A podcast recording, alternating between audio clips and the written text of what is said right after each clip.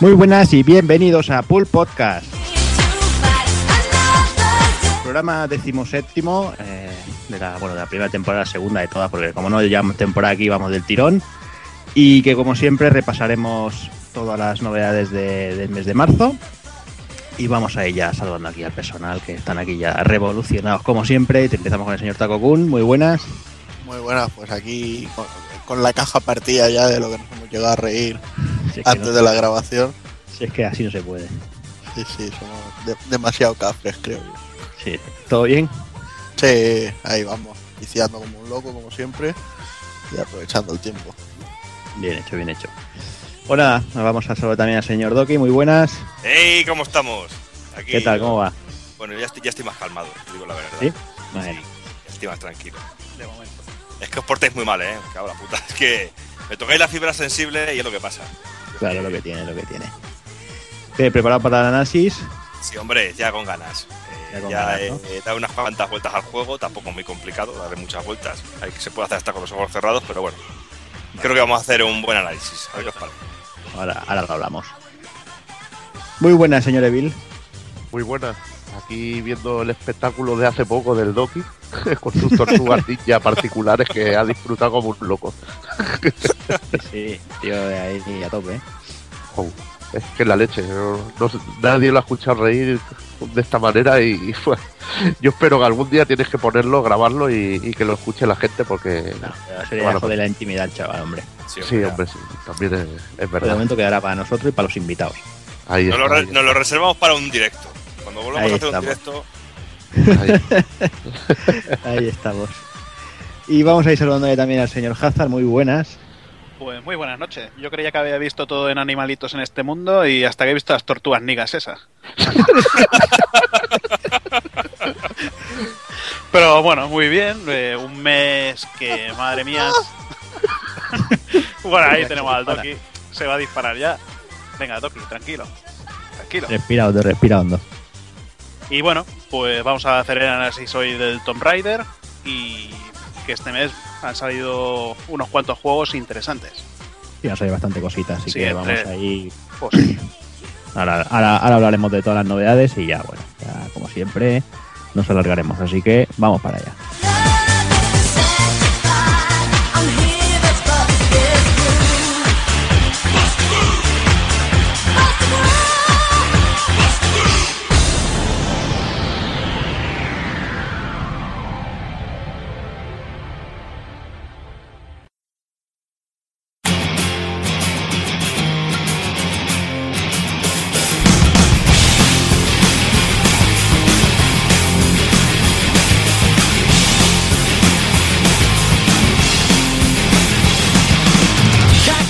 Y para el decimoséptimo programa empezaremos como siempre con las noticias destacadas de marzo de 2013.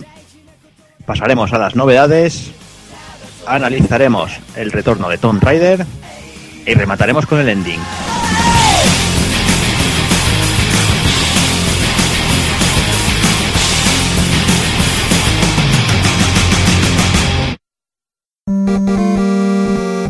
pulpofrito.com Me gusta.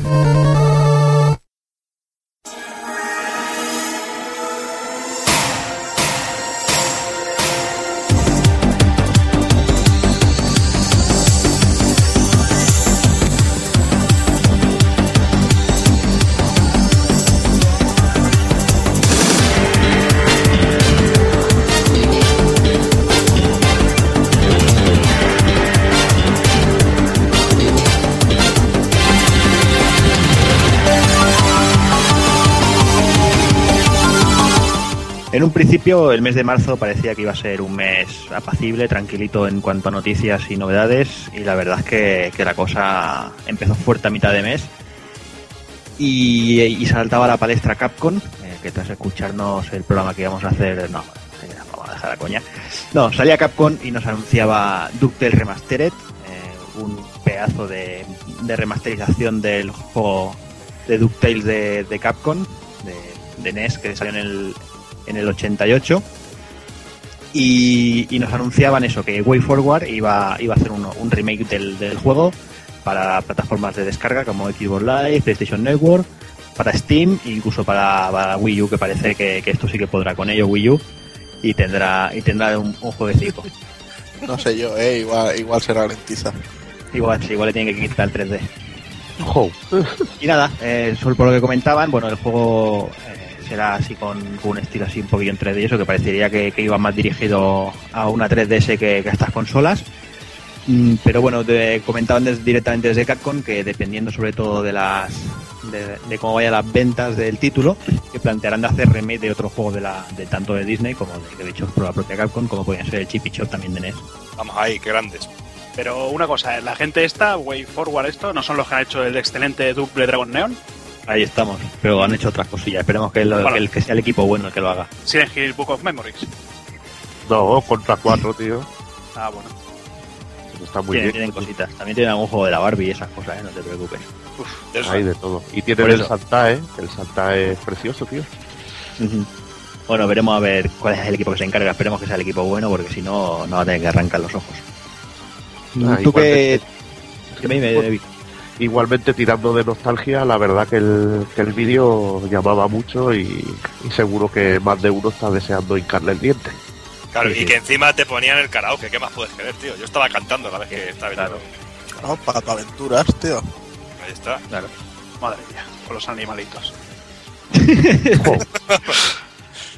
No, no, el juego tiene buena pinta. No sé, Doki, ¿tú, tú jugaste al original? Supongo que sí, ¿no? Sí, claro, sí, sí, hombre, y hay melodías que tengo clavadas en la cabeza y en el corazón del juego, tío, y el poder revivirlo otra vez porque me parecía un pedazo de plataforma así increíble y que tenía mecánicas muy novedosas y que yo creo que aprovechando ahora con... Y encima es que no es únicamente que le hayan dado un lavado de cara en HD, ¿sabes? Que le hayan... es totalmente remasterizado y está totalmente dibujado de cero y a mí me ha gustado muchísimo. A mí por lo menos es lo que siempre digo, que estos juegos no hacen daño, todo lo contrario. Incluso hay gente que a lo mejor no lo pudo jugar en su día y yo creo que es una buena forma de acercarse a este título.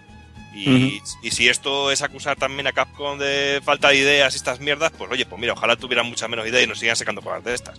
Porque a mí me encantan, a mí me vuelve, me vuelven loco. Sí, además es lo que tú dices. Mientras sea un- una remasterización Claro. bien hecha y, y con fundamento, yo creo que, que merece la pena, ¿no? Para Bueno, que se puedan... I- imagino que encima del de Nintendo no iban a poder meter las texturas. Oh, no te, no te creas, solo meten ahí un filtro ahí de eso, una scanline y un filtro, un interpolado de eso y, y tiramillas, rollo, ¿eh? rollo Black Tiger, ¿no? Sí, sí, Claro. algo así. Y, y es eso, es que DuckTales, eh, no sé si Loki estará de acuerdo vosotros, si el, que- si el que la ha jugado, posiblemente eh, podría estar tranquilamente en el top 5 de juegos de, de Nintendo. Sí, y, so- y sobre todo en uno de los mejores plataformas de, de la época también. ¿Sabes? Tanto por variedad de, de- de misiones como por variedad de, de escenarios, de enemigos y sobre todo la banda sonora. Yo creo que hay temas míticos como el tema de la luna, tío. Yo son de los temas que tengo más guardados y que me encanta escucharlo mm, de vez en cuando. Sí, sí, no, no, muy grande. Además también anunciaron, que bueno, que eso ya lo hablamos la semana pasada en el retro, anunciaron lo que sería el, el Dungeons and Dragons Mystara Chronicles, que bueno, que también que creo que sí, que, que no hay que añadir mucho porque ya lo analizamos tanto ambos, ambos juegos en, en el retro y bueno, ya, ya dimos bastante cuenta de ellos. No sé, no creo que, que, que Evil quiera añadir nada. No, no, la verdad que ya dijimos. O si quieres un, resumen rápido por, para los que no escuchen el retro, va. Nada, que tendremos con Dungeons and Dragons, el bueno, colección con el Tower of Doom y el Shadow over Mistara, que es una auténtica maravilla, y que en este caso lo trincaré para jugarlo en multijugador online. Más que nada, aunque Yo- sea un yo me refrito apunto, Capcom, yo creo que, que merece la pena. Sí, son dos juegazos, como ya quedó claro la semana pasada. Y es eso, todo el que el que no lo haya podido jugar o disfrutar a lo grande en su momento, que, que, que esté atento a este juego porque va, va, va a dar fuerte y si funciona el online bien, que supongo que sí, como que nos tiene acostumbrado, yo creo que, que el juego va a ser la hostia. Vamos, porque vaya a tener la, la- bueno, la conjunción perfecta de Beaten Up con RPG. No se puede decir de otra manera. Ahí está. Y nada, eh, días más tarde, en lo que sería la, la GDC, la Games Developer Convention esta de los cojones, eh, Kojima aparecía por allí, aparecía con, con su cara vendada y bueno, y, y desvelaba lo que era un secreto a grito ya de hacía tiempo, y era que, que The Phantom Pain no era otra cosa que, que Metal Gear 5. A ver, en principio, como ya sabéis, como todo, como el tema de Kojima, todo lo que vamos a hablar lo vamos a coger muy con pinzas porque este hombre es, es experto en, en liarla. Y bueno, en principio lo que parecía que bueno que se habla de que de Crown Zeroes y de Phantom Pain será el mismo juego, pero no se sabe si, si se venderán juntos o por separado. No sé, yo creo que, que la, la idea va a ser que, que serán. Yo, yo pienso que será algo así parecido a lo que pudimos ver en, en Metal Gear Solid 2, ¿verdad? Hazard, ¿tú qué dices? Bueno, yo creo que sí, más o menos que sería como Metal Gear Solid 2 o también como el 3 con la misión virtuosa o la Snake Eater. Yo creo que el tema será que Ground Zero será una continuación de, de Peace Walker, que como siempre digo, ya tardáis eh, todo, todo el mundo que no haya jugado en jugarlo porque es un juegazo. Sí, eso además en el trailer queda bastante claro, ¿no? Que se ve la parte, dijéramos, tampoco vamos a spoilear, pero sí que se ve la destrucción y todo eso y, y se nota, ¿no? Que es continuación directa de Peace Walker. Sí, por eso digo, y ade- además ya deja más cosas claras del primer tráiler que se vio en el, del Ground. Y nada, luego yo creo que, como siempre, Kojima sorprenderá, esperemos, y a ver qué tal será esto de que sea un, un mundo abierto. Y bueno, la- las informaciones también dicen que, que lo que será Grunceros eh, actuará de prólogo a lo que será Metal Gear Solid 5, que será Phantom Pain, y que este transcurrirá lo que serían nueve años después de, de que Snake despierte de, de un supuesto coma. Y luego ya, pues todo lo demás son, son conjeturas y locuras, que no sé si, si Hazard quiere decir alguna de esas locuras que tiene por ahí en mente. Mm, bueno, tampoco es que haya muchas locuras, pero, pero claro, ¿Cómo que no? pues, no sé. ¿Cómo que yo- no hay locura, tío? Un caballo ardiendo ahí Bueno. al lado. Yo qué Cabe sé. tío. ardiendo, pero es que también el tío te lo presentan en principio como Big Boss, pero claro, después de Big Boss con la mano cortada con el, con el garfio ese, luego al Y final el, del y el puto cuerno. o Sí, sea, por ¿de eso al es final el del trailer te sale con el cuerno ese y te sale con la mano de uno de uno de los personajes del, del Peace Walker, con la mano esta Ujú. roja que era como, un Zador- flechero no, no era, ¿eh? del Zadornov. Ajá. Pues eso digo, que, que vete a saber lo que hace esto, el tío este. Es Kojima, no sé. el maestro de, de la ilusión, tío. Os puede mostrar una cosa y luego os da otra totalmente distinta. Pero bueno, mucha droga por ahí veo yo. Sí, bueno, pero de siempre lo que lo que comentábamos, ¿no? Ahora te saca esto y de aquí al Tokyo Game Show te presenta otra cosa y te da la vuelta, vamos. Bueno, a ver cómo se verá también el juego, porque se ha visto también la jugabilidad esta que sale arrastrándose todo el rato el, el Ujú. personaje. Y bueno. Y bueno, también está lo de que el Ground Zeroes en teoría va a salir para Play 3 y 360.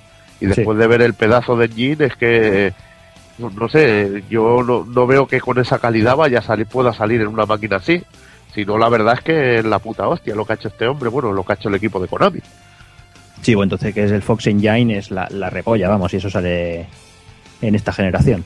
Ahí está, porque yo lo veo más que.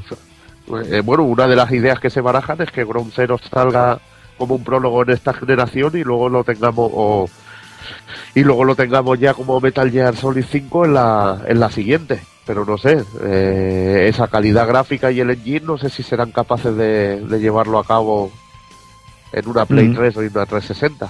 Lo que sí que se habla es que el, el Fox Engine, que esto lo quería comentar en la siguiente noticia, pero bueno, lo comentamos ahora, es un motor que se, que se ciña al hardware, ¿sabes? Que, que posiblemente si se puede hacer el mismo juego tanto en PlayStation 3 o 360 como en PlayStation 4 y Xbox, como se llame, y funcionaría perfectamente en ambos, lo que pasa que, que, claro, con la, con la bajada de calidad de, de uno a otro. Una de las cosas que dijo también el Kojima era que, que a él le interesaría hacer juegos por capítulos o algo así. Sí. Y esperemos que no que este no sea el caso. Que saque, digamos, el, el Ground Zeroes por una parte y el Phantom Pain por otra. Mm, Es, es Por- posible, además con lo que con lo que comenta Evil de sacar eh, Ground Zero Sí, en esta generación y Phantom Pain la siguiente. Lo que pasa que claro, habrá que ver la, la duración, ¿no? Si Ground Zero se tiene una duración buena, de, con lo que suele acostumbrarnos con un Metal Gear, tampoco lo vería excesivamente mal, ¿eh? Bueno, ya veremos. Sí, sí, son todo conjeturas. Y bueno, lo que comentaba antes, que quería la siguiente noticia íbamos a hablar de, de- que se habían presentado este mes los motores gráficos de la de nueva generación, podríamos decirlo. Y empezamos, bueno, con el Fox Engine, que ya hemos comentado un poquito de eso, que, que no sé si, si, si es cierto o no, pero se comentaba que el, que el, el vídeo que salía el tío este vendado, eh, en la entrevista que se le hizo, eh, se suponía que está hecho con Fox Engine. Yo no lo, no lo veo muy claro, pero eso es uno de, los, de esos grandes rumores que corren por ahí. Al final creo que el vídeo ese, o sea, era el Kojima con la máscara, llevaba puesto una máscara del, del Phantom Pain este, pero, pero no era, se ve que no era CG al final. Mm, O sea, el el pues, truco era eso, que era el puto Kojima ahí metido camuflado. Pero, pero no sé, el movimiento de los ojos y todo esto lo veía demasiado real para ser una máscara. Ya, ya. No lo sé. Porque me parece que salió una foto de que puso Kojima en, en Twitter de la máscara. Por fin pone algo que no sea comida. Sí. Y se veía que eran pues las vendas y luego el hueco de la. Bueno, con los ojos azules del, del Joaquín Mogren este. Y luego, digamos, el hueco de la boca para, para su boca. Que es la máscara con Mm. la que salió en la presentación del, del Fox Engine. Exacto. Exacto, exacto. Mm. Y aparte del Fox Engine también se han presentado lo que sería el Frostbite 3 y el Unreal Engine 4, que bueno que el- son CGs de estas, bueno, son in-game y son modelados de estos a lo bestia, con mogollón de efectos y, y- a saco. Y, y aparece el rumor de, de que bueno que el Unreal Engine no sería no iba a ser compatible con, con Wii U, que no sé si Takokun, que me comentas. Mm, Bueno, por aquí a mí me han estado diciendo que no es que no sea compatible, es que ellos, o sea, eh, la propia Epic y tal, que van a pasar de usarlo en, en Wii U. No sé, no sé yo cómo será la cosa. Yo personalmente creo que no que no va a ser capaz de tirar con, con este motor la consola. Mm, Es que se hablaba eso, de- o sea, las primeras noticias que habían sacado, más creo que fueron directamente ellos, que dijeron vamos, que por- Unreal Engine por- 4 no tiraba.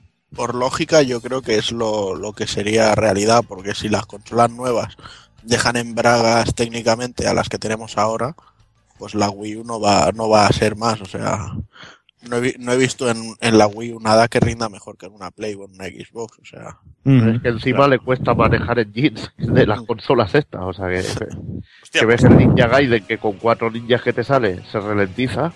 pues Bueno, a mí, Tía, pero eso es para que juegues más cómodo.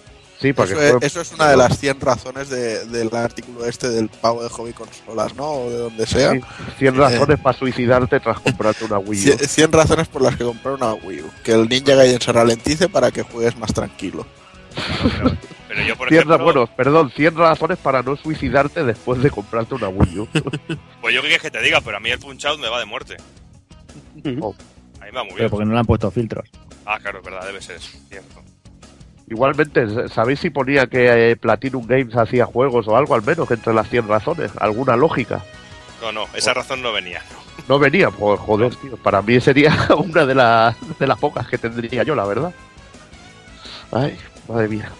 En fin. Oh. En fin, y nada, eh, vamos a saltar a la siguiente ya, que ya empezamos con las noticias jodidas, las chungas. Y bueno, chunga esta, no sé si, si será chunga, nos lo comentará Takokun, y es que el señor eh, Yoichi Wada ha dimitido, o, o más bien le han enseñado dónde está la puerta para, para que se fuera. Y el motivo que han dado han sido que, bueno, básicamente que son reformas estructurales de la empresa. Pero bueno, lo que decíamos, de todo apunta a que el principal problema han sido los pobres números que se han dado durante toda la campaña en, este recién finalizado año fiscal. Y sobre todo la- las pocas ventas que han tenido cosas como, como Sleeping Dogs, eh, Hitman o, o Tomb Raider. Pero bueno, Tomb Raider yo creo que va, bien, va bien en, en ventas y no creo yo que, haya tenido problemas.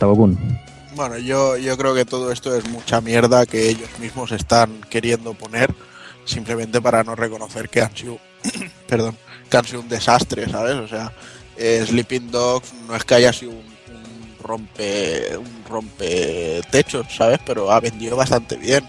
Y Hitman ha vendido una brutalidad, no sé si eran 3 millones de copias que había colocado, o sea, pocos juegos pueden decir que venden 3 millones de copias. Sí, yo creo que estaba Y el- y el Hitman, si Tomb no Raider mal, por los 3 millones, el, El Tomb Raider era 40 un millón y medio. 48 horas ya había superado el millón de copias. Sí, y Tomb Raider, cuando salió la noticia, creo que llevaba 4 millones y algo, pero que te- decían que tenían que vender más de 10. Lo que pasa es que como, como japoneses que son, son muy orgullosos y no quieren reconocer que su política ha sido una puta mierda con eso de ahora vamos a hacer eh, mucho para móviles. Ahora, ¿qué sacamos? Pues Final Fantasy 3 para Nintendo 3DS. Venga, va, ¿y ahora qué hacemos? Otro Final Fantasy 3, ¿para qué? Para iPad. ¿Y, y ahora qué hacemos? Otra revisión pero en PSP. Iros a tomar por culo, hijos de puta. O el, o el Final Fantasy, el, el, el Active Time Battle ese de mierda, que solo hay que mover el dedo por la pantalla, dices, pero ¿qué me estáis contando? O sea, que a vosotros no os cuesta dinero hacerlo, pero y, y, a lo mejor hasta ganáis algo, pero la imagen no, no la laváis. ¿Y, qué habéis hecho de rol? O sea, ¿dónde están los Star Ocean, los Cronos, los Xenos, los todo? O sea, Square Enix ha tenido una cantidad de sagas que ha ido esparciendo durante todas las generaciones y en esta generación solo nos han traído un Final Fantasy que cada vez va peor. Porque el Lightning Returns este no es que tenga muy buena, muy buena pinta. Y lo que han hecho con el Versus de retrasarlo a Play 4 y, porque se lo va a pagar Sony en teoría, dices, bueno, eso es lo que le ha pasado a, Square Enix. No que el Sleeping Dogs o el Tomb Raider hayan vendido un millón solo. Es eso, que, que ellos nunca van a reconocer que la culpa es de ellos. No sé, es que es verdad. Eh, yo creo que el año, pasado me parece que juegos juegos así que hayan salido de Square Enix Japón, que salió Final Fantasy 13-2 y, y, poca cosa más. No sé si importa. Dragon Quest 10. El tía Rinese de los cojones, como se llama, ¿no? ¿El? el de música de... Ah, el Theatrical Thunder ese. Sí, es que no, no hacen no hacen realmente nada, o sea se han dedicado mucho a portátil y bueno. sí, sobre todo tema de telefonía, juegos de móviles es ahí donde se han dedicado y es donde la han cagado. Y a, y a reutilizar, reutilizar, reutilizar, reutilizar. Sí, o sea, y, y, y, aún así. ¡Calla, coño! Venga, sí, que, ya, te hemos, que, ya, te hemos entendido todo lo que has dicho, tío, y lo vuelves a repetir otra vez, si es que es verdad. Venga, te dejo. Pero a ver, que digamos que esta, eh, este año solo han sacado juegos así de Square Enix, solo han sacado de, la compañía que ha comprado de, Rare. Han sacado el, Sleeping Dogs, el Hitman y el Tomb Raider. Y luego se quejan de que no venden nada.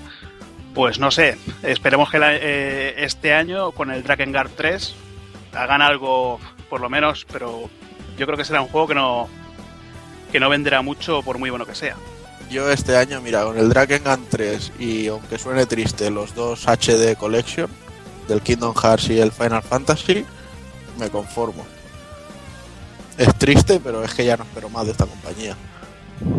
Igualmente, es, muy triste que, que habiendo, bueno, que si has vendido 3 millones de copias, más de 3 millones de copias del Tomb Raider, que no te salga el juego rentable.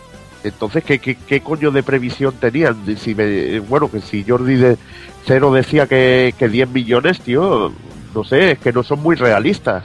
Sí, sí, que para que fuera rentable tenían que superar los 10 millones. Es que coño, es que Gears of War siempre se mueven los 3 millones. Eh, Halo también, 4 o 5 millones quizá. No sé, tío, yo lo veo exagerado. Yo, yo veo que un título ya pasa de un millón y yo lo veo ya un, un, éxito y todo, porque también cuánto vende, por ejemplo, un charter. Es que no lo entiendo. Eh, ¿A qué aspiraban a vender con el, con el Tomb Raider? Que fuera como el Mario Bros, tío. Bueno, que fuera un Mario de, de 3DS, de DS, que, que vendiera gritones de juegos. No sé, tío. Yo creo que a partir de las 500.000 unidades el juego ya es rentable y ya son beneficios. Otra cosa es que no sean los beneficios que ellos quieren. Bueno, también depende de lo que inviertas en el juego. Exacto, depende de los costes del juego, claro. Porque cuando hicieron Senmu tenían que vender. cada usuario tenía, de, de Dreamcast tenía que comprarse dos copias para que hubiera salido rentable, más o menos. Pero bueno, eh, ahí hay locuras así. Entonces Hazard la ha pagado bien. sí, yo sí, Sí, yo, yo, también, yo también la, yo contribuí a que Sega no se hundiera, otros no, pero yo sí. pero bueno, eh, lo que quiero decir es que tener una previsión de 10 millones me parece una locura. Y a veces hay que quizá habría que ser más realista con el mercado y lo que y ser más consecuente. No sé lo que habrá costado el juego en sí, si habrá costado tanta pasta y esto, pero no sé, no lo entiendo. Yo creo que es lo que comentaba eh, Takokun, ¿no? Que es que, han, dejado de, ganar, ¿no? No es, no es que no es que pierdan dinero, es como pasa con, los bancos de los cojones. No, este año han tenido solo 16.000 trillones de, beneficios, han perdido un 20%, sí, han perdido una polla. Los que han perdido han sido los demás, ellos han dejado de ganarlo. Han dejado de ganar, en vez de ganar un 80%, un 100%, pues ganar un 60, un 40 y es mucho menos y para ellos es pérdida. Claro. Pero bueno, eh, no sé, lo encuentro absurdo, la verdad. Ahí está. Pero bueno, sabemos todos que, que, Square de momento no creo que, que, que desaparezca porque yo me imagino que, antes de desaparecer tienen preparado un salvavidas, ¿no? para lanzar No, sabemos siempre tiene. tienes IPs como Dragon Quest, que eso siempre vende como rosquilla. No, pero yo me refiero al, al, al remake de Final Fantasy VII, ¿no? Yo Eso creo que lo tienen ahí guardado, ahí eso hecho. es una carta ganadora. Lo tienen preparado por decir, hostia, que nos vamos a tomar por culo, va, sácalo ya. Venga, sácalo ya. Y ya lo tienen Como programado. se den la misma prisa que con el Versus. No, porque si les aprietan el culo van a tener que hacerlo en plan rápido, seguro. Sí. Pero bueno, yo creo que, veremos a ver cómo, cómo van los acontecimientos, a ver esta- estas res- reformas estructurales, cómo funcionan y a ver si, si empiezan a levantar cabeza también, porque madre mía. Y hablando ya de, de malas noticias, una noticia realmente triste hemos tenido estos últimos días. Y es que Disney ha decidido cerrar LucasArts. eh, una, una verdadera pena, aunque ya últimamente tampoco se, es que hicieran demasiada cosita. Pero yo creo que todos los, los jugadores y sobre todo jugadores de PC y compatibles, como se ponía en la época, lo llevan en su corazoncito y, y- y la verdad que es una auténtica pena que, cosas como Monkey Island, eh, Indiana Jones, Effect of Atlantis y todas esas cositas queden, queden ahí en el olvido. Así que vamos a intentar hacer un, un pequeño homenaje. Doki va a hacer un pequeño homenaje así chiquitico. Porque yo creo que, que esto merece, merece que algún día alguno de estos juegos o varios entren en, en un Retropool podcast. ¿O no, Doki? ¿Qué, qué me dices? Sí, pues hombre, pues es una noticia muy triste, aunque como tú muy, muy bien has dicho, que Lucas ya no era lo que fue en su momento. Y, y solo hay que ver los títulos que estaba lanzando y cómo lo estaba lanzando. Pero bueno, yo creo que más que perder una gran compañía que de a día de hoy, de a pie, hemos perdido sobre todo algo histórico, ¿sabes? Y a mí eso siempre me da mucha pena y sobre todo para alguien como yo que, aunque no era muy dado a jugar a los PCs, sí a las aventuras gráficas, sobre todo cuando, porque era un enano y era cuando iba pues a casa de mi primo o a casa de mi vecino y terminaba echando unas partidillas y fue como me enamoré de algunas de las aventuras gráficas que a día de hoy sigo jugando y rejugando de cualquiera de las de las versiones que nos podemos encontrar. Y bueno, y para hacer un poquito de repaso así de lo que ha sido LucasArts y todo, pues bueno, pues contar que Lucas, Lucas nació en 1983 de las manos del mismísimo eh, George Lucas y sobre todo en una época en la que el mundo de las consolas estaba un poco por debajo de lo que era el mundo de los microordenadores y de los ordenadores y los PC y los compatibles, como bien has dicho tú antes. Y bueno, pues lo que intentó hacer la gente de Lucas fue, al ver el filón que estaba con todo el mundo de los videojuegos, pues fue unirse a la que era en aquel momento la grandísima Atari. Y fruto de esta unión, pues crearon dos juegos que fueron bastante mal malogrados, como fueron Val Blazer y Rescue on Fractalus, que realmente fueron juegos de una calidad bastante mala y bastante baja, y aparte de eso también fueron filtrados y hubo muchos problemas porque se estaba muy poco controlada la piratería, muchísimo menos que ahora, y fueron juegos que no tuvieron ningún sentido a nivel económico para la compañía, pero bueno, no, decidieron no rendirse y siguieron, y siguieron hacia adelante.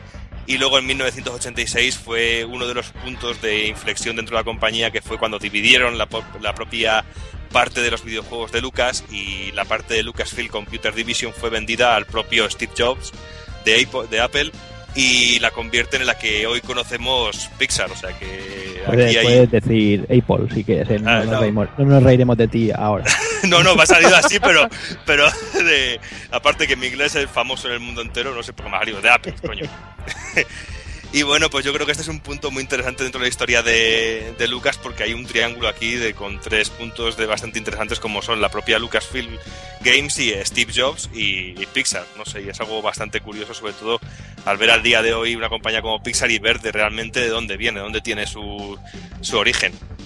Y bueno, y, pero sería en los años 90 ya cuando Lucasfilm Games eh, pasó a llamarse LucasArts y este sí que sería el, el momento dorado de, de las aventuras gráficas y sobre todo de la, de la propia compañía. Pero bueno, eh, hay que decir que también antes de los 90 había algunas aventuras gráficas que a mí me tocaron bastante, como en 1987 que hubo la versión de Labyrinth, que era una adaptación de, de la película dentro del laberinto del maestro Jim Henson, con, encima con David Bowie, con banda sonora y como eh, antagonista de la película David Bowie, pues no podía fallar nada no sé, a todo el mundo que le gusta así el cine ochentero y sobre todo que le mole el rollo de las marionetas o las las propias tortugas ninja o, los Muppets y todas estas cosas que están hechas por las manos de Jim Henson, yo creo que esta película le puede gustar porque es un genio y yo he hecho en falta un poquito ese tipo de cine, de las marionetas y estas cosas. Y bueno, pues luego también en 1987, aparte de, de esta versión de Labyrinth, también te- llegaría la figura de Ron Gilbert, que es muy importante, y sobre todo la llegada de Maniac Mansion, que yo creo que es por todos conocidos.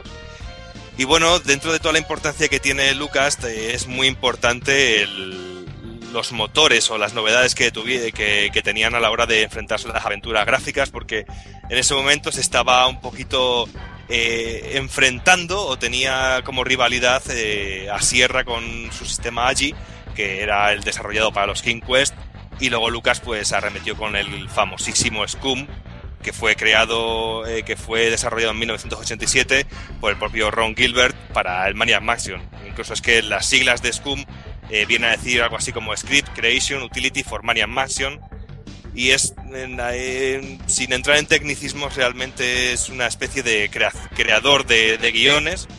Eh, era un poco para evitar lo que Ron Gilbert decía que era el gran fallo de las aventuras gráficas, que era lo de tener que andar escribiendo los verbos, pues de esta manera eh, se hacía todo mucho más sencillo y el guion se iba haciendo durante el juego y era una especie de seleccionar un verbo y luego una acción. Y de esta manera pues era todo como más fluido y más directo aunque a día de hoy lo vemos y, que, es muy tosco, pero en contraste en aquella época era una evolución brutísima. Y bueno, y, ejemplo de lo que nos dio este Scum, pues el mismo Maniac Mansion de, en 1997, eh, Zack McCracken eh, en 1988, el grandísimo, pero es que digo grandísimo porque es genial, Indiana Jones y la última cruzada de 1989, y luego uno de esos que está en mi corazón, que me encanta y es bastante desconocido, entre comillas, sobre todo entre el gran público, como es Loom, y es que le tengo un y muy cabrón.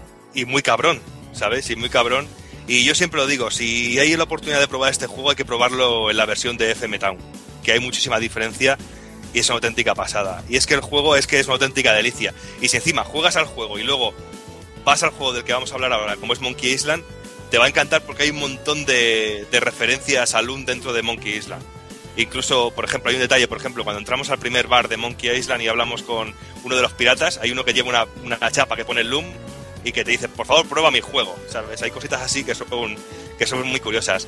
Y bueno, como he dicho ya adelantado, Monkey Island, tanto el primero como el segundo, eh, son el que introduce a otro personaje también clave dentro de la, de- del seno de, Lucas como Steam Schaffer, el cual también hay que decir que se encargó del port del Maniac Mansion para, para NES, que es un port que está bastante bien, sobre todo para llevar una aventura gráfica para una consola de 8 bits. Yo creo que hace un trabajo más que digno.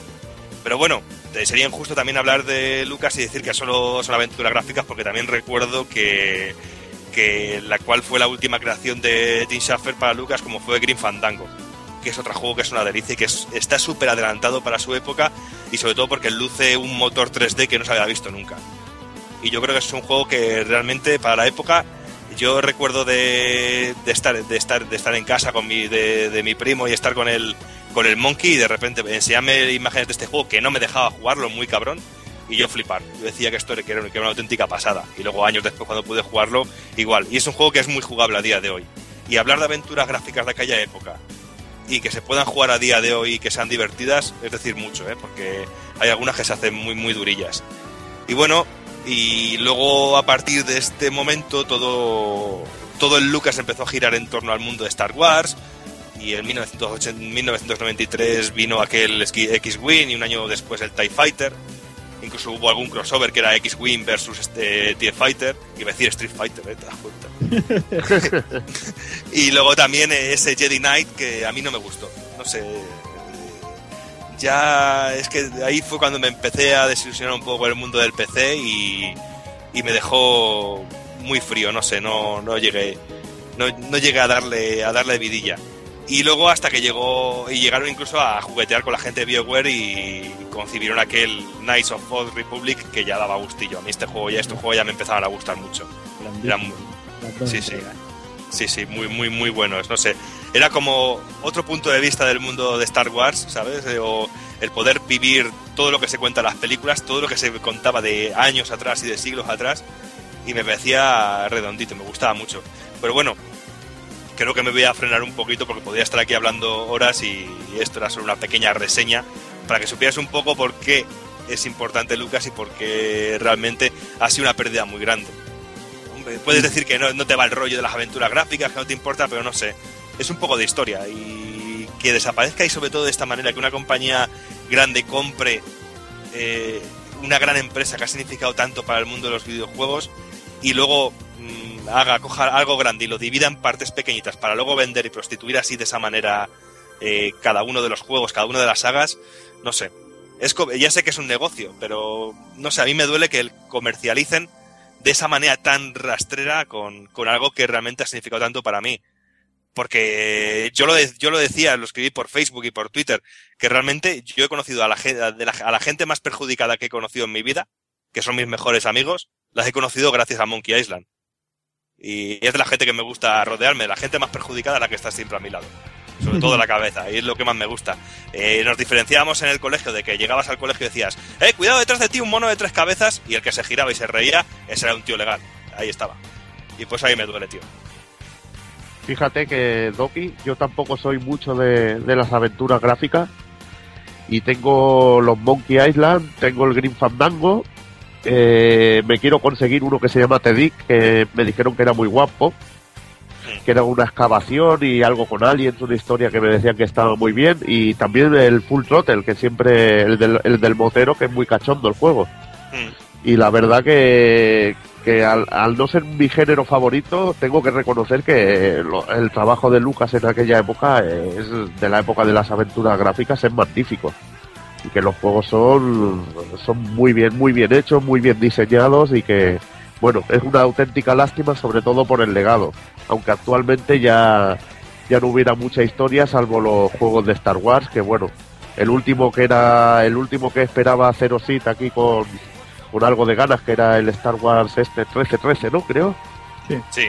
Es cero, pues parece que dice que de momento está cancelado con la historia esta, pero que podría aparecer el juego, pero por, en el modo de, de licencias. Que bueno, que Disney no quiere arriesgar la pasta, pero que le puede vender la licencia a otra compañía para que saque el juego. Sí, lo que está claro es que es que Disney la apuesta que ha hecho es por la por, o sea, por el copyright de las películas. O al departamento de, juegos le, se le resbala. O sea, lo que quieren es hacer una nueva trilogía y ganar todos los millones que puedan, igual que, hicieron con Marvel y que lo han hecho con todo. Lo que está claro es que es que Lucas hacía tiempo que no sacaban juegos eh, realmente de calidad. Todo esto estamos hablando de Monkey Island y todas estas cositas que a todos nos toca el corazón. La verdad es que eso está hace 15 años tranquilamente. Y los juegos de Star Wars es lo que tú comentabas, Evil. Eh, o sea, van a seguir habiendo. No los sacará LucasArts, los sacará mm, Electronic Arts o, quien tenga que hacerlo.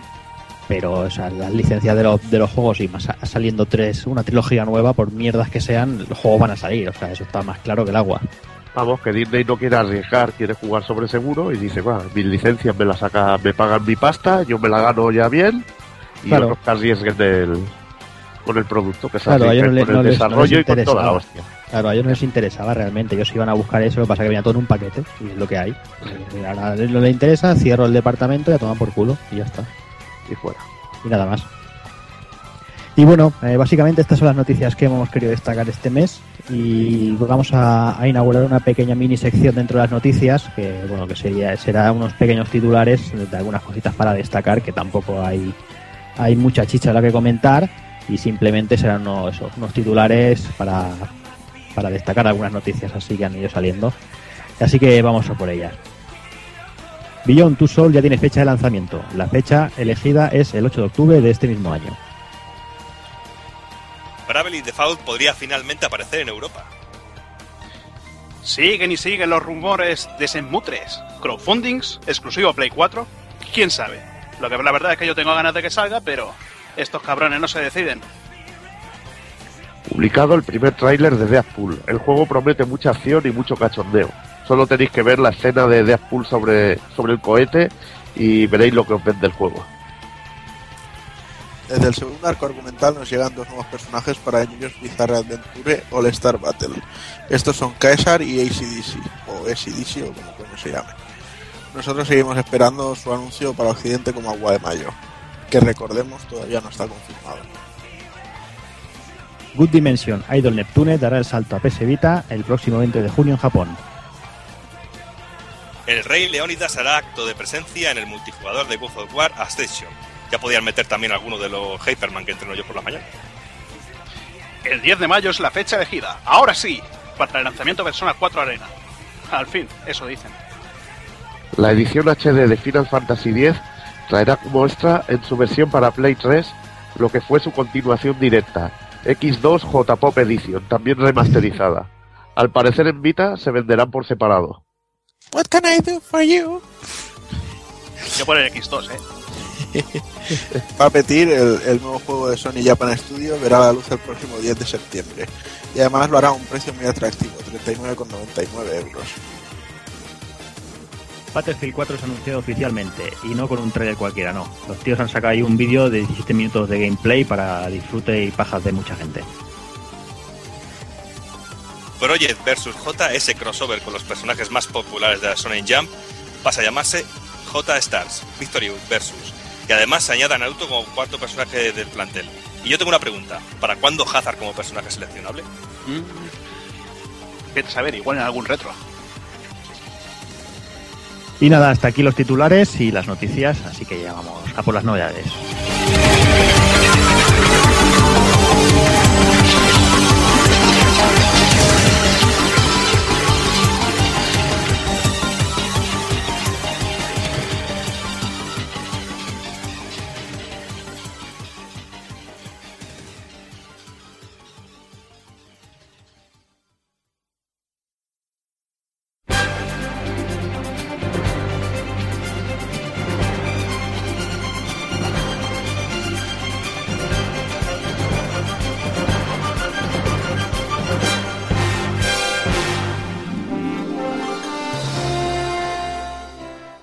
Y empezamos las novedades, que esta vez vamos a saltarnos la regla del mes y el señor Evil me pedía un pequeñito espacio para, para hablarnos de, un juego de importación, que juego en cuestión salió el 14 de febrero y solo para el, para el mercado japonés y estamos hablando de Jinga Force, un juego para 360 que bueno, que nos va a explicar un poquito a ver, a ver qué tal, porque yo creo que este aquí no lo golemos.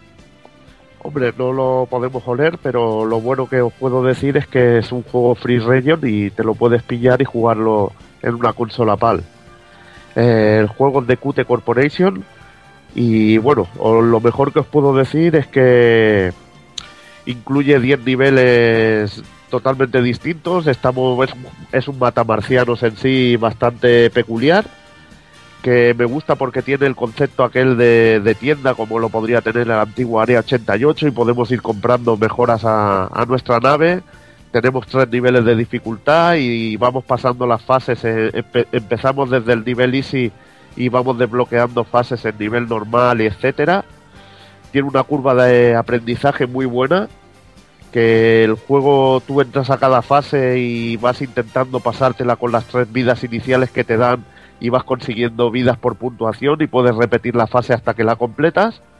Y nada, nos ponemos al mando de, de un equipo de, como dijéramos, de eh, Mitsurugi Security System, que se llamarían. Los personajes trabajan para esta compañía y debemos proteger varios objetivos y cada fase pues es totalmente distinta y tienen incluso jugabilidades y cosas muy curiosas como que tengamos que conectar unas luces para descubrir una nave que se está camuflando en el fondo del escenario para, para poder enfrentarnos a ella y muchas locuras. La verdad que, que muy bien hecho. Tiene una fase increíble, eh, una fase increíble en que nos enfrentamos a, a, una nave gigantesca, a lo que bueno sería homenaje al, a la clásica nave gigante de Retype y todo esto, pero increíble.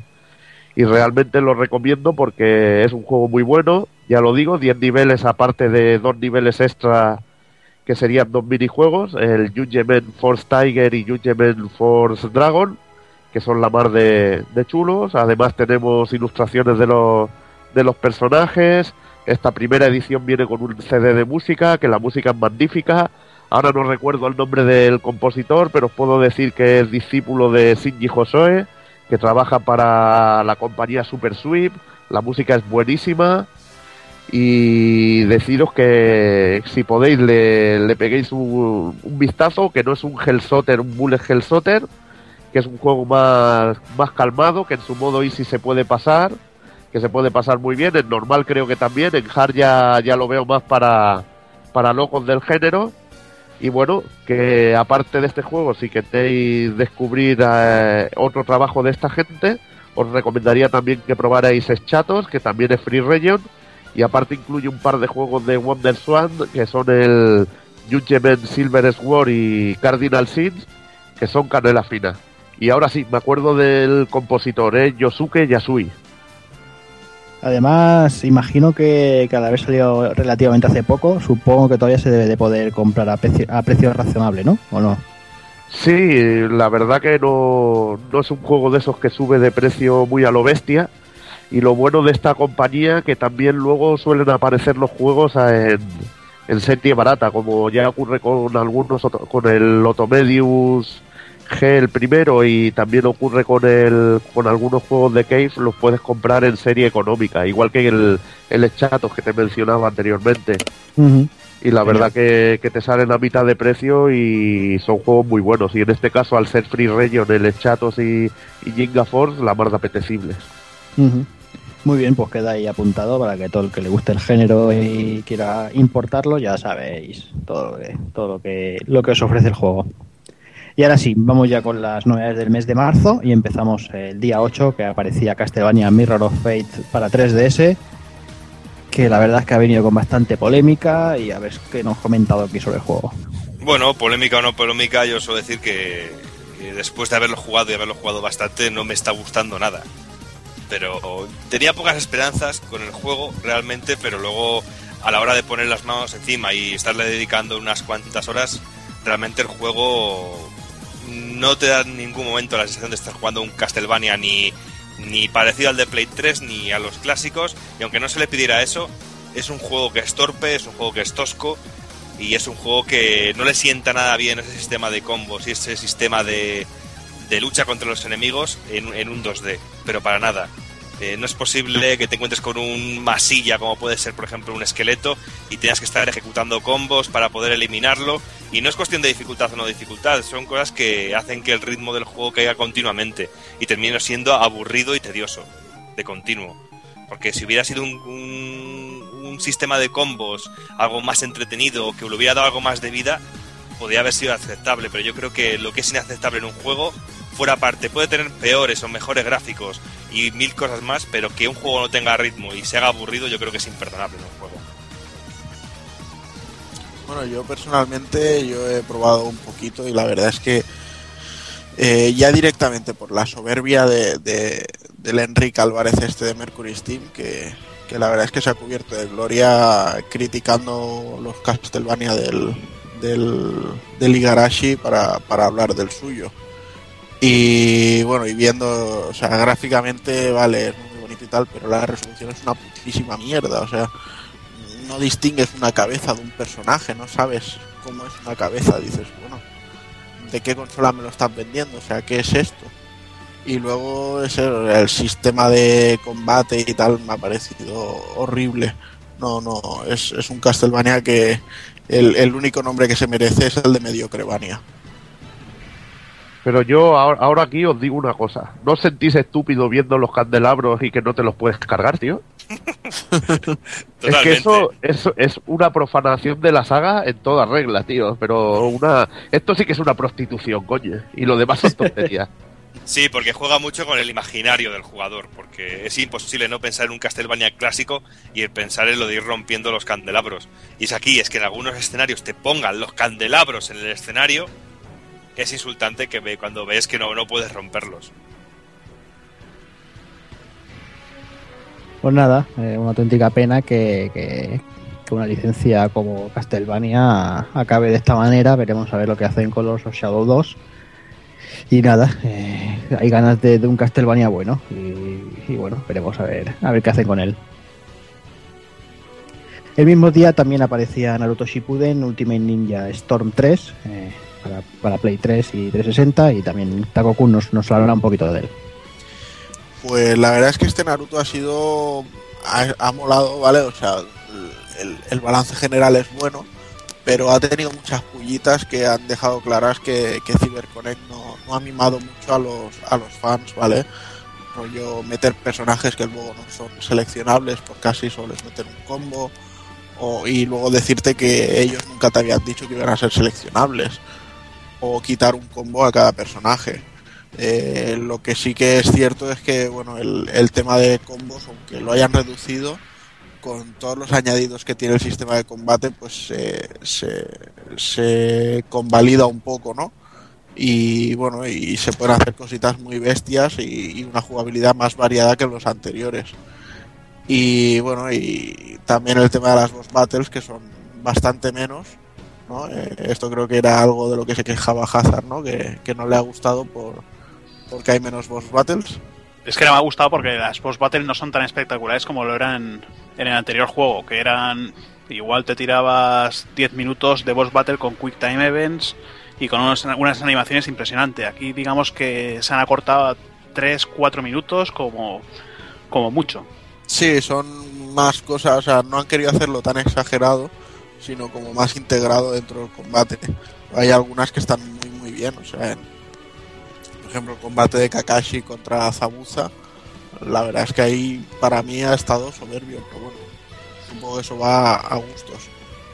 Pero bueno, ya os digo, para mí un, un juego muy interesante, un plantel de personajes inmenso y ya pues avanza la historia hasta prácticamente donde está el manga ahora. Yo también en una cosa que me, me pasó, en, eh, bueno, lo que es el, te, el, tema modo Musou que tiene, bueno, que tiene un par de pantallas que vas avanzando matando bichos, eh, que cuando hacías el ataque especial, el, el, ataque máximo, no sé si era YYX, que cada vez que ibas a darle a un botón, se te ralentizaba, bueno, se ralentizaba, no, se, pon, se paraba como un segundo o dos segundos hasta que podías volver a darle al botón. Igual había veces que te, daba, te salía la ruleta para dar al botón y no te daba ni tiempo porque, porque el juego se había parado. No sé si eso pasará en Play 3, pero en 360 a mí, bueno, yo, a mí me pasó lo, en, en, varios combates. Yo lo juego en 360 y no, no me ha pasado ah, esto. Lo que, sí, lo que sí que digo es que el modo Musou este me ha parecido una broma, un, un vamos a meterlo por meterlo, porque no, no tiene ninguna profundidad ni ninguna necesidad. Es, es algo que no, no, no entiendo que hayan dedicado un esfuerzo a esto y no a meter personajes que la gente quisiera o, remodelar algunos personajes. Eh, por ejemplo, el Yugo que lo han dejado exactamente igual que antes. O, otros que van arrastrando los mismos golpes. Eh, dices, bueno, ¿de qué me sirve que me pongas a dos Chojis si no les cambias nada? Solo el despertar. Para eso me da igual que haya un plantel de 80 personajes. Si en realidad van a ser 50. Pero bueno, que ya os digo que hay cositas, pero en el balance general es, es un buen juego y, y si eres un fan de la saga y tal, es, es necesario prácticamente. Y el mismo día salía otro buque insignia de, de, la consola, God of War Ascension para Play 3, y bueno, nos contará también Taco con un poquito de él. Pues sí, eh, bueno, eh, la segunda entrega que tenemos en, en, Play 3 y la verdad es que un juego a mí me ha parecido muy interesante, me lo he pasado muy bien con él. La campaña me ha durado cerca de las 11 horas en, en, en dificultad difícil, que realmente era un difícil que yo en algunos momentos me llegaba a sacar los ojos. Y bueno, y con deciros que hace unos días pusieron un parche para, para bajar la dificultad de una zona concreta que, que se hacía imposible a algunas personas. Luego está el típico chulo que, que dice que oh, solo había que pulsar eh, las cosas en el momento adecuado. dices, mis cojones. Pero bueno. Y nada, el juego no, nos explica pues otra historia de Kratos, un poco antes de, de que emprendiera su trilogía, en la que veremos pues bueno eh, las consecuencias de que él decidiera cortar su contrato con Ares y cómo las, las furias le, le apresan y tiene que, que escapar. Y nada, bueno, eh, gráficamente es un portento, o sea, no, no hay discusión ahí. Hay un uso de la cámara distinto que ha creado bastante polémica porque es súper espectacular, pero hay veces que no, no sabes si eres tú el que está ahí, si es un enemigo, que o sea, ves que no, no te ves más grande que, que una que una hormiga, ¿sabes? Entonces dices, bueno, ¿esto que es para verlo o para jugarlo? Pero bueno, como digo, a, en algunas cosas pierde y en otras gana sobre todo espectacularidad. Y a mí lo que me ha gustado mucho, por ejemplo, es el tema de las armas. Ya no, no tiene sus diferentes armas, sino que solo tiene las cuchillas. y bueno, la- el resto son cosas que armas que coge del escenario. Siempre hay muchos sitios con armas o se las puedes quitar a los enemigos, que hay de cinco tipos. Pero las suyas propias, eh, o sea, las cuchillas, eh, ahora las magias, digamos que le dan elemental a cada de cada tipo. Y según el que lleves equipado, pues los combos pueden ser diferentes, las técnicas especiales también y todo eso. Y no sé, ya digo, a mí me, me ha gustado bastante y el, el multijugador me ha sorprendido porque no, a ver, no esperaba una maravilla, pero tampoco pensaba que fuera un cagarro y la verdad es que me ha gustado bastante y me, he viciado, he subido hasta nivel 20, 20 creo con, con afiliación a Ares y luego he subido hasta nivel 15 con, con Neptuno, ¿sabes? O sea, que, que le he dado caña. Y no sé, muy divertido, es como si fuera un, un Power Stone eh, occidental, así, con, con sus trampas, sus historias, sus cosas que hacer.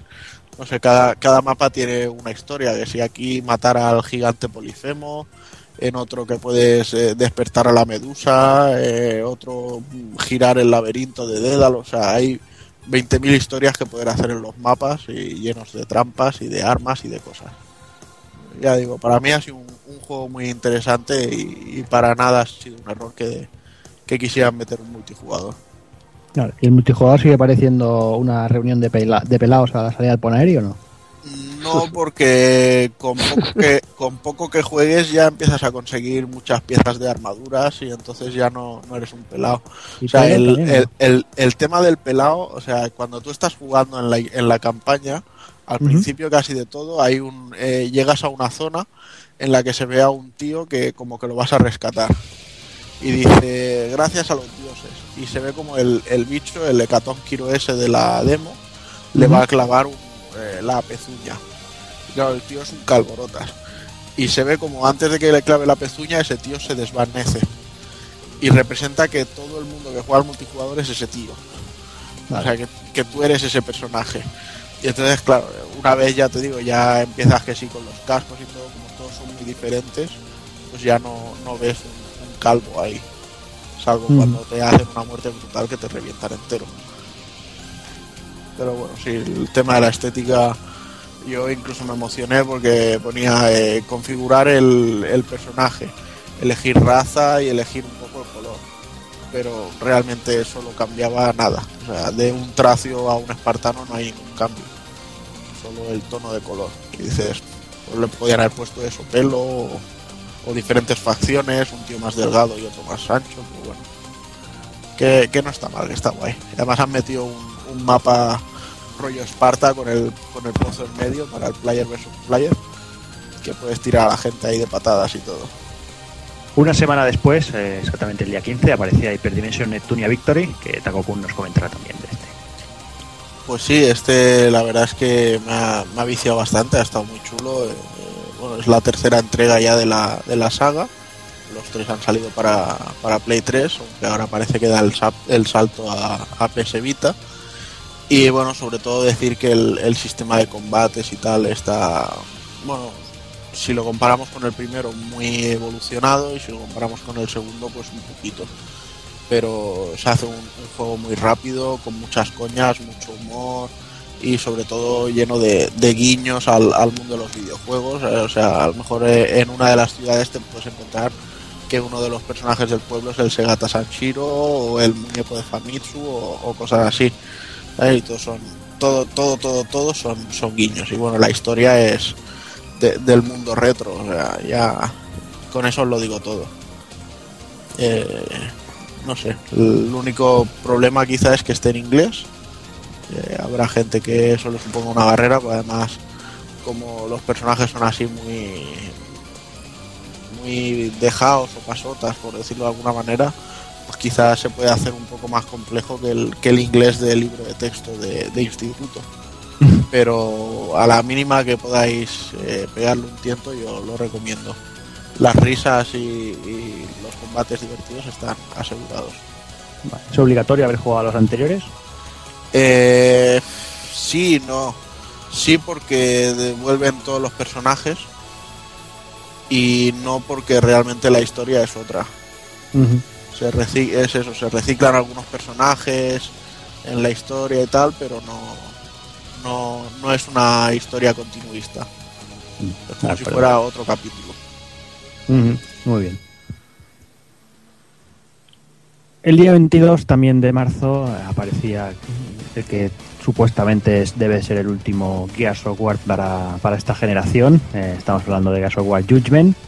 Y bueno, eh, Evil nos va, nos va a contar un poco.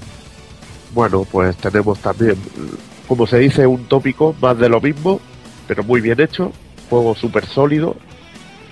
Y bueno, que sobre todo destaco por la manera de, narrar la historia, que nos meten como en una especie de, consejo de guerra, y en el que llevaremos al, al otro equipo de Jazz of War, con Damon Bair como principal protagonista. Pro- Protagonista, protagonista, perdón, se me va aquí la olla como principal protagonista y nada, que nos pondrán muchas situaciones, sobre todo en, en lo que es la historia tipo horda o así, que luego curiosamente el modo horda no lo tenemos directamente en el juego, sino que será un descargable, aunque parece ser que gratis más adelante. Y bueno, os puedo pasar un poco a Hazard, que ha jugado quizás más que yo, y os puede explicar un poquito también alguna cosita más. Sí, bueno, bueno, en principio llevas al pelotón kilo, pero no solo llevas a Bale. Digamos Sí, que bueno, están. Bueno, tú de momento has llevado al Bale, pero digamos que es el, un juicio que les, que les hacen eh, por una misión que, que incumplen órdenes. Les forman un consejo de guerra y digamos que cada uno da su testimonio. Y cada vez que dan su testimonio, pues, pues controlas un, un personaje. Eh, como dices tú, bueno, está el Baird, está el, el Coltrane, Después hay dos nuevas incorpora- incorporaciones, que uno sería Paddock, que es un, un soldado de una facción enemiga del COG, que bueno, que lucharon en las guerras del péndulo. Y luego está, pues, ese culo que se llama Sofía, que menudo culo tiene la tía y, y madre mía, yo creo que tiene mejor culo que la, que la tía esta Miranda del Mass Effect.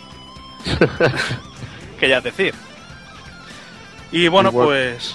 Destacar Dime. sobre todo, a mí gráficamente me ha sorprendido mucho algunas cosas. Lo de la tormenta de arena es brutal, tío. Gráficamente esa una fase- pasada. Esa fase que está todo tapado y encima vienen los enemigos a corta distancia. Lo que veo del juego es que tiene la acción más furiosa, que quizá la gente está de, de People Can Fly y le han metido más chicha a lo que es enfrentamiento cara a cara. Sí, por eso digo, al menos estaba está bastante bien que sea diferente. Como dices tú, la tormenta de arena, después hay, hay también alguna escena que digamos que es toda oscuridad y tienes que guiarte por, a los enemigos eh, por las ráfagas de, de disparos que te sueltan, pero está bastante bastante variado en, en ese tema. Y bueno, y siempre que hay torretas, si hay torretas hay paraíso y tú ya lo sabes. Joder, Conmigo ya... Joder, sí, torretas. Te vas a saltar de las torretas cuando llegues a las hordas estas que tienes que defender una posición. tenga- tienes que plantar torretas automáticas. Aparte, puedes coger tu torreta desde arriba. Está bien que hayan hecho la, va- la variedad esta. Y que bueno, que se les gasta la munición también bastante más. Y las tienes que ir re- reponiendo. Y bueno, también han incluido nuevas armas, que también siempre es un buen añadido. Y nada, me queda quizá pegarle un poco más al multijugador. Que algún colega que tengo se quejaba de que era un poquito más lento el personaje y de que ya prevalecían las recortadas. Una, la recortada, como siempre, era el arma, un tipo de recortada, no sé si era nueva, era el arma que, que predominaba, pero bueno, ya sabemos que esto va evolucionando a lo largo del tiempo y te puede cambiar y puedes descubrir algún truquillo que les vaya mejor. Pues sí. Bueno, de momento el juego me está gustando, pero eh, más de lo mismo. Ahí está. Bueno, lo que está claro que si, es Xbox 360 y, X, y Gears of War van de la mano, o sea, hay que tenerlo. O sea más de lo mismo, si el juego es bueno, ahí tiene que estar ahí en la estantería. Ay, ahí que se me olvidaba. Aparte que te incluye un- también desbloqueable eh, con si consigues estrellas y esto. eh, aparte de la historia así que hemos explicado lo de los juicios, también hay una parte alternativa, una parte alternativa de bueno, de eh, el final de Gears of War 3, que llevábamos a los protas Marcus Phoenix, llevamos, llevamos a Marcus Phoenix, pues tenemos la otra parte donde iban estos personajes que no la pudimos ver y la podemos jugar esta vez. Bueno, y además de que al empezar cada lo que, lo que sería cada zona de, del juego, te dan una, una opción, te sale el símbolo de Gears of War en la pared, en la pared y digamos que si le das a leer, pues te propone un reto como pasarte la pantalla usando solo la pistola. Eh, Sí, hostia, tío, eso no mencionarlo, tío, es delito, porque es súper cachondo, tío. Sí, sí, o cargarte a dos Berserker, que... Bueno, cargarte dos Berserker con un lanzallamas. Que si no aceptas la, la misión, bueno, si no aceptas la misión esta, te sale los Berserker y te sale el lanzallamas. Pero de la otra manera yo no, no ha habido manera de, de encontrarlo. Y para matarlos es que me ha sido imposible. Bueno, o incluso que ahí te ponen un límite de tiempo, el martillo del alba te va a destruir Mm. y todo eso te da puntos para conseguir estrellas y desbloquear estas cosas. Que va bien siempre. Eso es un aliciente, la verdad.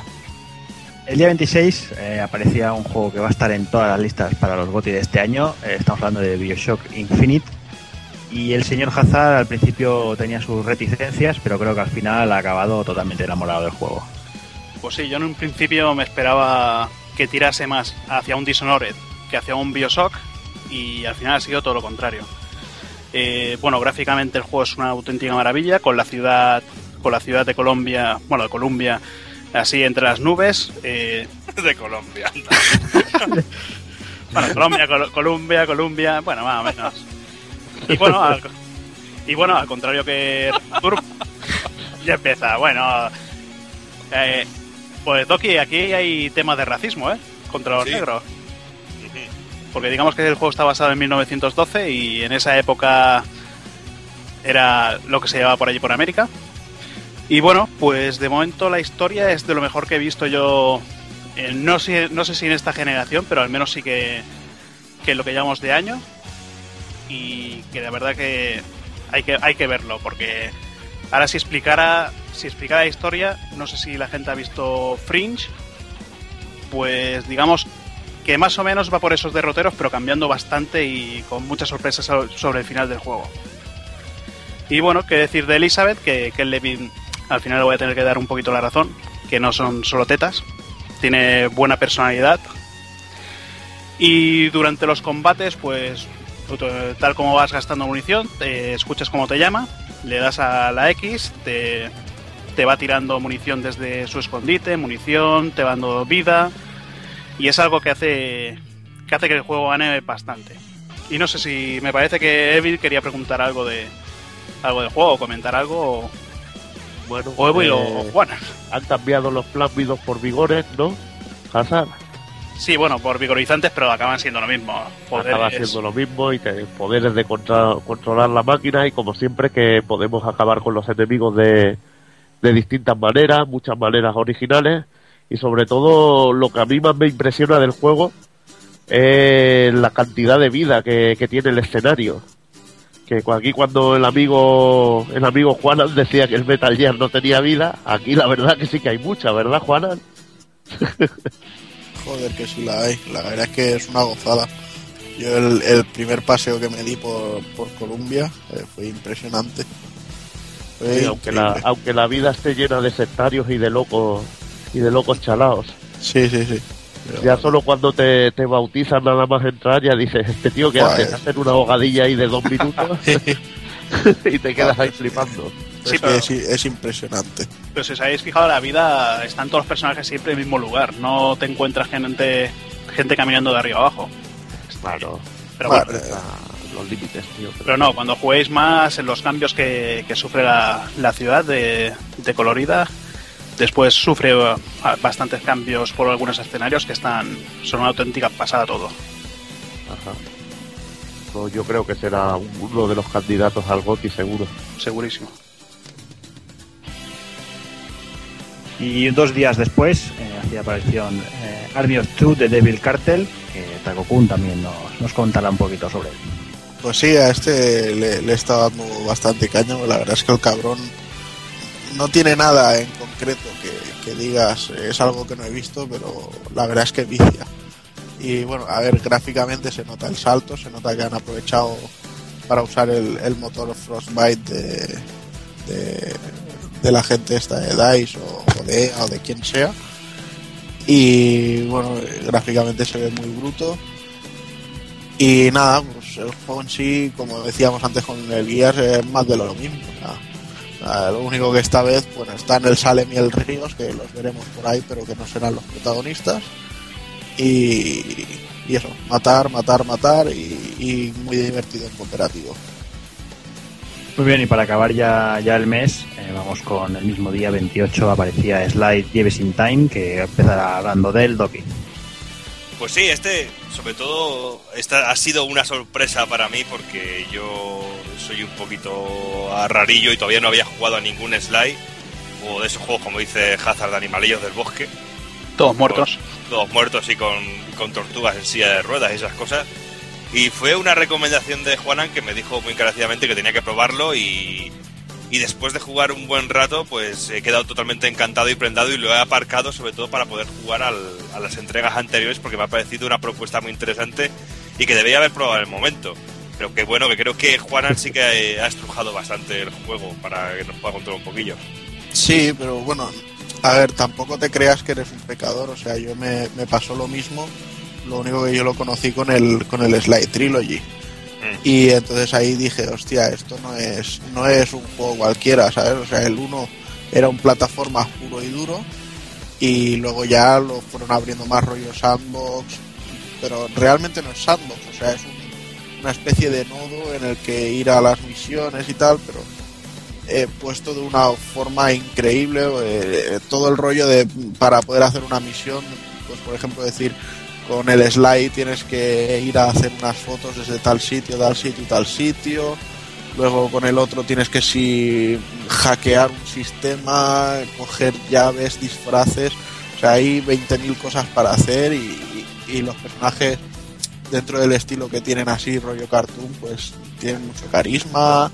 Lo único, pues eso, que la historia es continuada de todo lo anterior y un poco si no si no la has conocido, pues los personajes tampoco sabes muy bien qué, qué hacen ahí. Dices, porque hay una tortuga en silla de ruedas?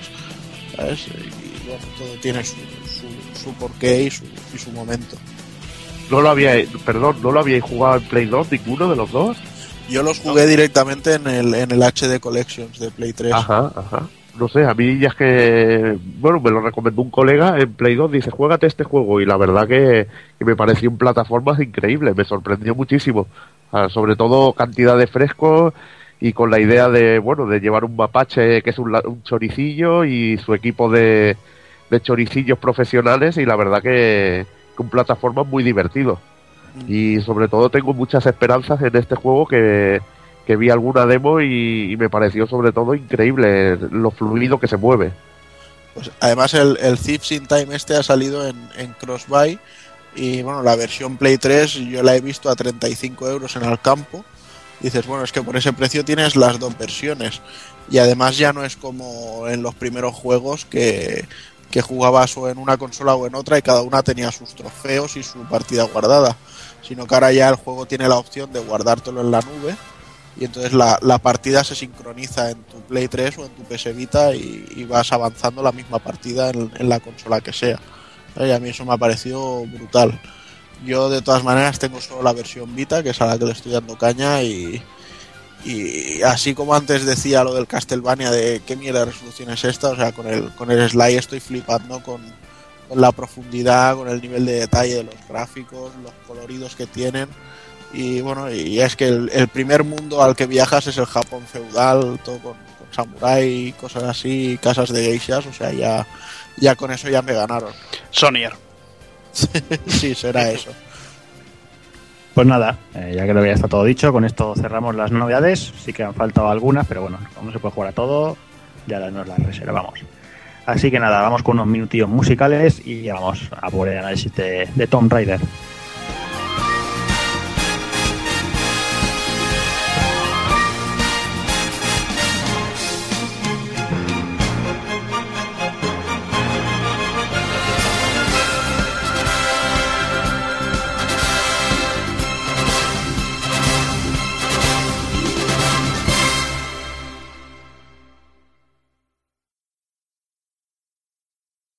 Aquí tenéis los minutos musicales de hoy.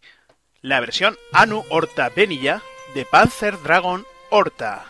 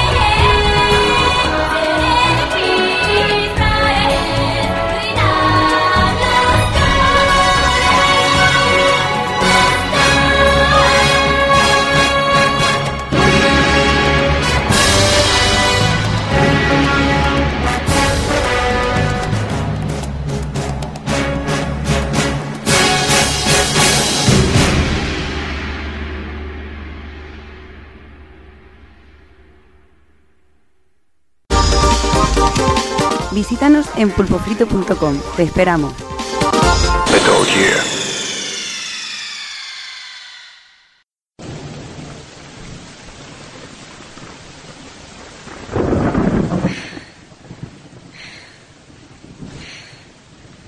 ¿Dónde estoy? ¿Quién eres tú? ¡Suéltame! ¡Suéltame, por favor!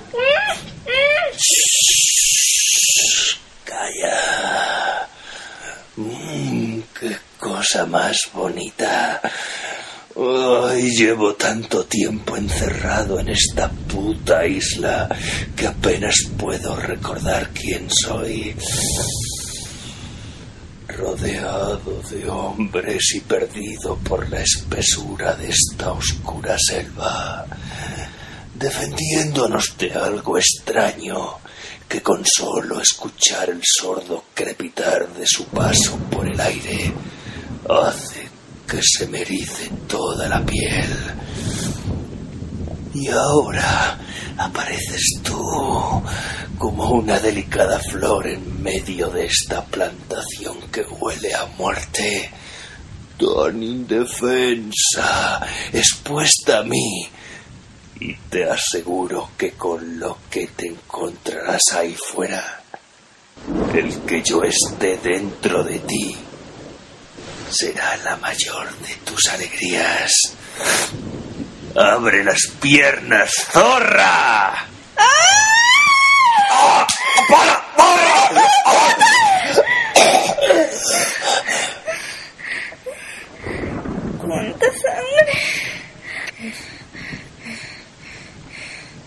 Mírate ahora. Mira lo que te ha hecho esta joven indefensa. Mira en qué has convertido a la inocente niña. Cerdo asqueroso. Miro dentro de tus vacíos ojos y ya no veo a la chica que antes fui y de la que ahora solo le queda su propio nombre, el cual no has de olvidar. Lara Croft.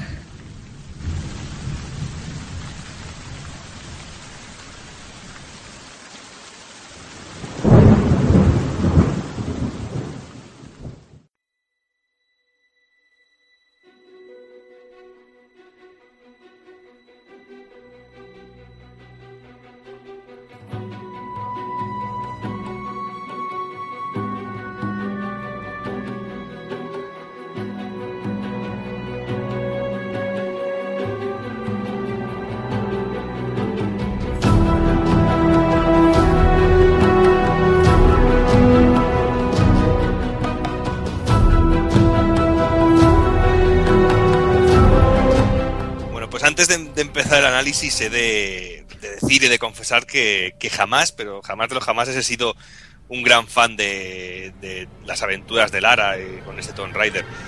Ya que por unas cosas o por otras siempre se me antojaban que eran los juegos un poquito toscos y que no sé, había algo que aunque pasara, intentaba, me obligaba a jugar un tiempo a ellos, siempre terminaba echándome para atrás. Pero también he de decir que esto no me obliga a no ser consciente de la importancia y la calidad que tiene, y sobre todo en su momento, toda la creación de la británica Core Design. Pero sinceramente, cuando el personaje y toda la franquicia pasó a las manos de Crystal Dynamics, sí que he de decir que me ilusioné bastante, sobre todo porque me era imposible no recordar eh, un juegazo como lo fue para mí, que me marcó muchísimo, como fue Soul River. Pero al ponerme a los mandos de la versión de Crystal Dynamics de Tomb Raider, tanto del Legend o el Aniversario o el Underworld, siempre me decepcionó muchísimo. Había algo que no, no sé, no, no me terminaba de gustar. Bueno, pues yo sí que le he dado bastante a la saga desde el principio. Lo que pasa que que solo disfruté de la primera porque luego teníamos la segunda entrega que teníamos unos escenarios, vale, sí, tenía Venecia, como dices tú, con las lanchas, pero es que al final del juego las, loca- las localizaciones donde se, se desarrollaba era una mierda y al final el juego acababa siendo lo mismo. No tenía ninguna novedad. Luego dijeron que iban a hacer un, reinicio de la saga con el Angel- of Darkness, un juego que a mí dentro de cabe no me, no me pareció tan malo y recibió unas críticas muy negativas. Pero aún así, pues, pues bueno, no estaba tampoco mal. Luego, digamos que Crystal Dynamics fue cuando cogió el relevo de Core. Y como dice Doki, pues yo me ilusioné. Esta vez la crítica ponía por las nubes al Legend, decían que el juego era una pasada, que era, era un renacer de la saga muy bueno. Y bueno, al final lo que era un juego simplificado, una historia absurda basada, basada en la mitología nórdica, que me parece que llevaba tenías que buscar el martillo de Thor, Jolnir este o como se llame, y en otro la, la espada de, de Excalibur. Y era un poquito un poquito coñazo. Sí, muy forzado, no sé, era Sí. como eh, ahondar mucho en tópicos muy típicos y era muy poquito original. Y bueno, pues no sé, ahora sí que podría venir el, el momento de, de empezar a comentar lo típico de es una copia de Uncharted, no es una copia de Uncharted, que sí, que qué curioso como Uncharted bebía de Tomb Raider y ahora es Larita la que copia de Uncharted, pero bueno, yo creo que, que esa es una impresión que puede dar sobre todo el título dándole una vista muy muy superficial al juego. Y pero que una vez metidos en harina realmente nos percatamos de que este nuevo Tomb Raider es un juego con identidad propia, aunque eso sí, como he dicho anteriormente, se adereza todo con todo lo que hace grande a- al género a, día de hoy, es decir, con explosiones, con eh, carreras eh, a última hora, con eh, edificios derrumbándose y con todo un- con un movimiento enorme de todo de, de todo el escenario. Bueno, yo he de decir que ahora el nuevo diseño de Lara, bueno, siempre había tenido tetas, pero es que ahora con ese pedazo de escote que, que te da para cambiar la cámara, para mirar desde arriba, joder. Y la verdad es que está bastante, bastante bien. Ha crecido bien la, la muchacha. Bueno, no ha crecido porque ahora es más, más pequeña, pero joder. Ha mejorado. Sí, hombre, ha, mejo- ha mejorado mucho porque ya no es el no son las tetas picudas a lo Lady Gaga que, te- que tenía la primera entrega ni ni alguna algún momento que ha estado desproporcionada totalmente que tenía más más tetas que cabeza o espalda. Pero ahora yo creo que tiene un diseño muy que ya hablaremos de él cuando empecemos a hablar un poquito de apartado artístico del juego, pero realmente tiene un, un punto muy realista y que le queda y le sienta muy bien a- al personaje. Lo que está claro que, que para ser el tercer reinicio de la saga, porque recordemos que el primero fue Angel of Darkness y el segundo Legend, yo creo que quizás este sea el, el mejor Tomb Raider de la saga. Es que quitando, quitando hasta el primero. Quizá, quizás le falte un poquito de lo que es exploración de tumbas, pero, pero dentro de cabe es un muy buen juego. Claro, y yo sí que estoy de acuerdo contigo en eso. ¿eh? Para mí sí que ha sido, por lo menos, el Tomb Raider que realmente más me ha emocionado y que más me ha invitado a jugar y, a, y la sensación esa de salir de casa y tener ganas de volver para, para ponerle, ponerle otra vez las manos encima.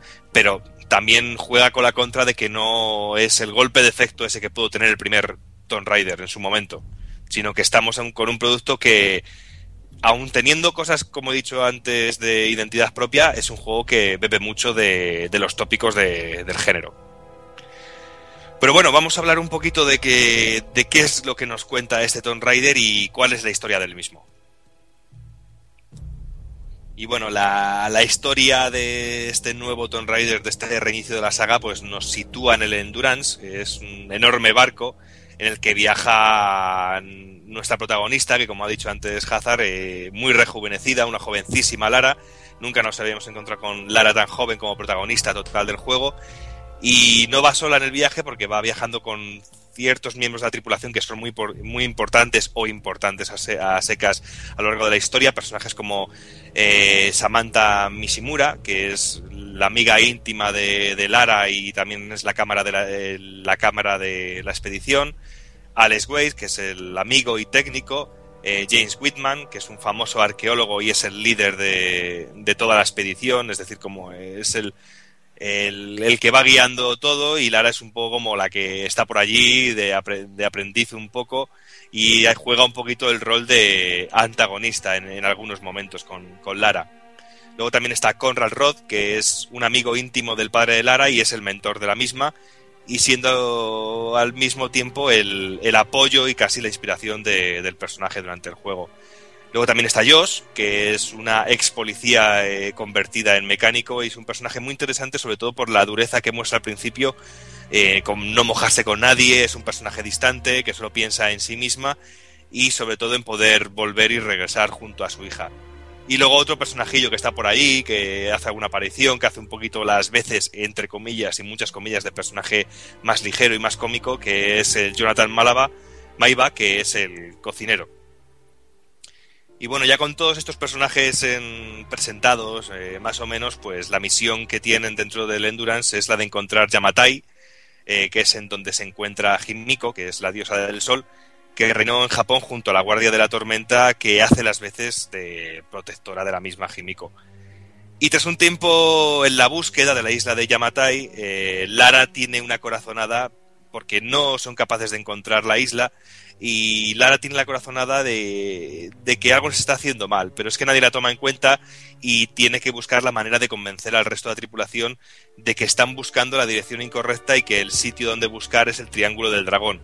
¿Y qué es el Triángulo del, Triángulo del Dragón? Pues es una localización ficticia, una zona con que según nos cuentan es una una zona con unas extrañas reacciones climatológicas, una situación muy parecida y más bruta que lo que se nos cuenta siempre del Triángulo de las Bermudas. Y bueno, pues Lara consigue terminar convenciendo a toda la tripulación, o casi toda la tripulación, y se adentran dentro del Triángulo del Dragón y nada más entrar la tormenta eh, hace que el barco se parta en dos literalmente y en mitad del caos Lara es salvada por Conrad, pero no puede evitar que Lara caiga al vacío separándose del resto de la tripulación y de esta manera es como comienza el juego eh, esta lucha por la supervivencia y esta lucha por la que Lara tiene que reencontrar y encontrar a todos los personajes que le iban acompañando dentro del Endurance. Y bueno, y yo creo que contar alguna cosilla más sería un, un error porque la historia da algún, algún giro, también nos cuentan alguna cosa más, profundizamos mucho más en el personaje de Lara. Y no sé, Hazard, ¿a ti qué te ha parecido la historia? Pues la verdad es que a mí la historia me ha convencido y me ha encantado bastante. Está claro que es una historia predecible eh, en cuanto es el tema de la isla de Yamatai, las leyendas, pero bueno, también podemos encontrar muchas cosas que a nosotros que estamos todos flipados por la cultura japonesa, mm, creo que nos, gustará bastante. Tenemos los típicos templos con pagodas, eh, tenemos las, las famosas puertas Story, y después, pues, digamos, durante la aventura vamos consiguiendo objetos que, que tienen bastante, bastante relación con la cultura japonesa. Y bueno, ya pasando un poquito sobre lo más interesante sobre el personaje de Lara, eh, sería la, la, evolución que va sufriendo cuando, cuando está en la isla. Eh, la chica, pues en un principio ya sabe usar el arco y sabe escalar gracias a, a su mentor Roth, como, bueno, como ha dicho Doki. Y vemos que en un principio empieza con un personaje muy asustado, eh, que tiene miedo, va escondiéndose de sus enemigos. Y luego vemos que la evolución esta que intenta vengar a sus amigos, intenta rescatarlos, y es que incluso ya empieza a gritar, eh, morid hijos de puta. Y es una, una evolución que, que a mí la verdad me ha encantado bastante. Sí, aunque en algunos momentos es muy brusco, aunque no, olvidemos que, que, es un juego, en una película, claro está. Pero es, por ejemplo, muy gracioso cuando, eh, por ejemplo, la primera vez que Lara coge una pistola y mata a alguien, la sensación que tiene de, miedo, de pavor, eh, que le tiembla las manos porque ha matado a alguien, eh, la sangre brotando del cuerpo, y a partir de ese momento se empieza a cargar a todo el mundo a diestro siniestro y no le pasa nada. ¿Sabes? O que coge el arco y directamente ya sabe matar muy bien. No sé, son pequeñas cositas que, bueno, tampoco influyen en, en, el sistema de juego, tampoco influyen en la diversión que puede ofrecer el juego, pero son pequeñas cositas que sí que le dan un poco que hace que coge mínimamente un poco la evolución de, este personaje. Sí, pero bueno, ya no, hay un momento que te explican que digamos que Lara ya sabe cazar por, por las lecciones que ha, que ha tenido de, su mentor, que sabe cazar y escalar. Hmm. Por eso digo, es un poquito ya que te presenta un personaje que tiene experiencia, pero aunque sea su primera, su primera aventura. Sí, pero sobre todo me refiero en cosas como lo de, lo de matar con el arma de fuego. ¿Sabes? lo, de matar, lo de matar a otra persona, que es un cambio como muy brusco, aunque en todo momento el personaje sufre. Y yo es algo que me ha gustado mucho, el ver cómo el personaje tiene frío, el ver cómo va tiritando, el ver cómo eh, se tiene que esconder los enemigos porque es un personaje frágil. Y cómo, cuando ahora eh, ahondemos más en la mecánica, vemos cómo al evolucionar a Lara también van evolucionando esas características. Pero bueno, es algo que vamos a comentar ahora un poquillo con la, con la mecánica del juego. Pues bueno, la jugabilidad, para, para mi gusto, que es lo que me asustaba un poquito, sobre todo por lo que mis sensaciones anteriores con todos los Tomb Raider, eh, ha sido la sensación general, una vez terminado el juego un par de veces, que tiene una jugabilidad muy, muy pulida y que mejora todo lo visto. eh, y no solo el- las anteriores entregas de la trilogía de Crystal Dynamics, sino para mi gusto en todo lo que tiene que ver con la jugabilidad de cualquier Tomb Raider, incluidos los de sus inicios. Sí, la verdad es que es como si se hubieran invertido lo que, lo que llevamos viendo en la, en la saga. Eh, antes era más exploración, entrar en tumbas y plataformas. Y ahora, digamos, aquí tenemos todo lo contrario. En vez de plataformas, pues tenemos muchos tiroteos. Y la variedad que, ten- que tenemos en los tiroteos eh, es inmensa por la, por la cantidad de armas, que tenemos. Eh, aunque, claro, luego al final acabamos usando sobre el arco porque para mí el arco es, es un arma increíble. Sí, porque está muy, muy bien equilibrado y el manejo es muy sencillo y se hace muy ergonómico a la hora de, de poder manejarlo con, con los sticks y, todo. No es como otros juegos que mejor es más brusco el control. En este caso es que aparte la sensación, eh, tiene un- una especie de, de caja de impacto muy, muy buena cuando golpea a los enemigos y no sé, da una sensación muy buena a la hora de jugar con el arco que no te ofrece la ametralladora o la escopeta, por ejemplo. Sí, es que, es que en eso tiene, está bastante bien, porque no sé si, bueno, ya has comentado que has jugado a los anteriores, pero es que los anteriores de Crystal Dynamics eh, era imposible meterte en un tiroteo porque es que era injugable. No me extraña que, que lo basaran más en la exploración porque, porque estaba fatal. Y bueno, como has comentado un poquito, eh, es cierto que en los escenarios hay, hay mucho tiroteo, pero también encontramos eh, puzzles. eh, yo creo que está bastante bien equilibrado, aunque hay mucho tiroteo, lo cual le da mucha espectacularidad al título. Pero bueno, eh, yo sí que podría decir que los escenarios se componen casi como si fueran pequeños puzzles dentro que tenemos que de superar para superar y avanzar a una nueva zona. Es como un gran puzzle que se compone de pequeños puzzles. Pero el problema de este punto es que es la dificultad, porque no me he encontrado con puzzles realmente difíciles que me obliguen a pararme y a pensar o a tener que pagar la consola porque estoy atascado en una idea. No sé, es que la dificultad en este juego es una puta broma, eh, tanto en puzzles, plataformas, tiroteos. Eh, no sé, no sé si es que lo han hecho tan, tan sencillo, pero es que hasta en el, en el nivel de dificultad más elevado te puedes pasar el juego sin, sin apenas sin apenas sufrir daños. Sí, porque, porque, por ejemplo, a poner un ejemplo, la última de todas las tumbas que están ocultas en el juego, la última eh, me la pasé realmente del tirón, sin tener que darle muchas vueltas a la cabeza, y supuestamente es la última tumba que te encuentras en el juego. Y claro, pues esto frustra también un poquito, sobre todo si estás buscando un reto, porque como bien has dicho Hazard, hasta en el nivel más complicado de juego, en el más difícil, es fácil y no resulta re- no es ningún reto para el jugador en ningún momento. Y bueno, luego durante los momentos de, de exploración que tenemos durante el juego, lo que es ya el gameplay, ya metidos en harina eh, al juego puro y duro, pues mm, tenemos la oportunidad y la ayuda de, de utilizar una cosa que se llama el instinto, que eso se da, se activa dando a un único botón y de esta manera toda la pantalla cambia de color y se iluminan únicamente las zonas claves que importan en el escenario del juego, es decir, para solucionar los puzzles o las piezas del puzzle que tenemos que ir uniendo o moviendo. Bueno, sería más o menos como la, como la visión de detective de, del Batman Arkham. Sí, muy parecido, sí. Sí, porque le das, te, inte- eh, sin el mapa señalas dónde, dónde está un tesoro. Eh, te, bueno, puedes, puedes ir justamente al lugar donde está el tesoro. Y bueno, eh, es una cosa que a mí personalmente no me ha gustado y, y no lo he llegado a utilizar para, para poder explorar un poquito más el entorno. Luego cuando me he pasado el juego sí que lo, sí que lo he utilizado, pero en un principio no. Claro, y es que tampoco hace falta porque hay que volver a la idea que hemos comentado antes, que la dificultad del juego no te obliga a tener que utilizar el instinto. Como tú bien has dicho, un- si luego das una segunda vuelta al juego y quieres buscar algún, algún misterio, alguna tumba un poco más oculta, sí te puede ayudar en algún momento para ver, o mejor un punto que se ilumina ahí en la lejanía. Porque el juego nos marca siempre como un destino. Sale una especie de triangulito en la pantalla que nos va indicando el camino que debemos seguir para, para continuar con la aventura. Pero el juego sí que ofrece un momento de libertad en ese sentido en el que podemos movernos por donde queramos y podemos buscar la ruta que queramos o movernos por una zona u otra o explorar más eh, cierta zona del bosque o mirar detrás de cierto, cierto árbol. Y yo creo que eso le da mucha más vida al juego y sobre todo para, para siguientes partidas o si, no, o si no quieres ir directamente a saco a por, a por el juego en sí. Y bueno, y aquí ya viene dentro de la exploración esta que tenemos toda esta libertad, eh, nos encontramos con el factor que se nos vendió tanto el juego, que es como el factor supervivencia y el factor de la caza.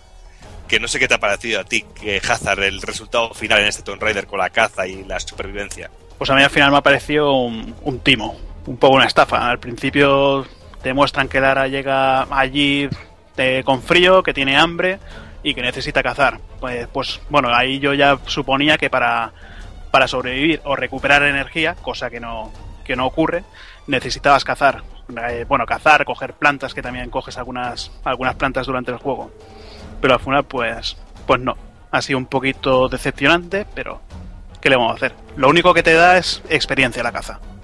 Sí, porque a la hora de la verdad, de lo único que nos sirve el cazar es para eso que tú dices, para experiencia y para también nos encontramos por todo el escenario eh, cajas con que son una especie de, de ítems que son como piezas para poder mejorar cada una de las armas y ese tipo de y esas cosas o las armas o los objetos que nos ayudan a avanzar durante la historia pero lo que tú dices la caza realmente se queda en eso en algo anecdótico que puedes pasar el juego perfectamente sin cazar ni una sola vez porque incluso la si hubiera sido que la energía de Lara se tuviera que recuperar eh, cazando, que hubiera sido una muy buena opción. Pues sí. Pues estaría, pues tendría su sentido, pero es que luego se queda en algo que está ahí y que no hace falta realmente, porque la energía de Lara, el medidor de vida, se rellena eh, con el tiempo, que yo creo que es uno de los cánceres de esta generación, el que las vidas que se rellenan solas y el personaje que se recupera milagrosamente. Sí, es que yo creo que, bueno, yo creo que al juego le falta un nivel de dificultad más alto que, que esto tuviera algo que ver con, con la supervivencia, coger hierbas, eh, coger botiquines. Bueno, algo como Metal Gear 3, por ejemplo. Claro, y es que aquí, y es que encima la vida se recupera muy rápidamente. Que no es como en otros juegos, como mejor tienes que esperar un poco más. Que tampoco es una solución, pero es que aquí, para mi gusto, demasiado rápido. Y si se mezcla en que los puzzles no son complicados, eh, que los enemigos muchas veces estás en mitad de un tiroteo y no te dan las balas, y encima cuando te dan, se recupera fácilmente y muy rápido la vida, pues ya ves que el reto es totalmente nulo. Y bueno, lo que hablábamos antes de las cajas, es que nos encontramos las cajas que nos encontramos por escenario, que las podemos romper para conseguir piezas, pues viene aplicado para lo siguiente, que son los campamentos. Los campamentos serán las zonas donde podemos llegar y utilizarlos tanto para la mejora de armas, que son donde para lo que utilizaremos las piezas, según el número de piezas que tengamos, que recolectemos de las, tanto de los enemigos como de las cajas, pues podremos evolucionar las armas, a la escopeta ponerle una culata nueva, o que sea más estable en el, en el disparo, o la pistola que tenga un silenciador, por ejemplo. Pero bueno, como ha dicho antes Hazard, mucha, muchas armas, muchas cosas, pero luego con el arco, que también se puede sí. Eh, sobra todo lo demás.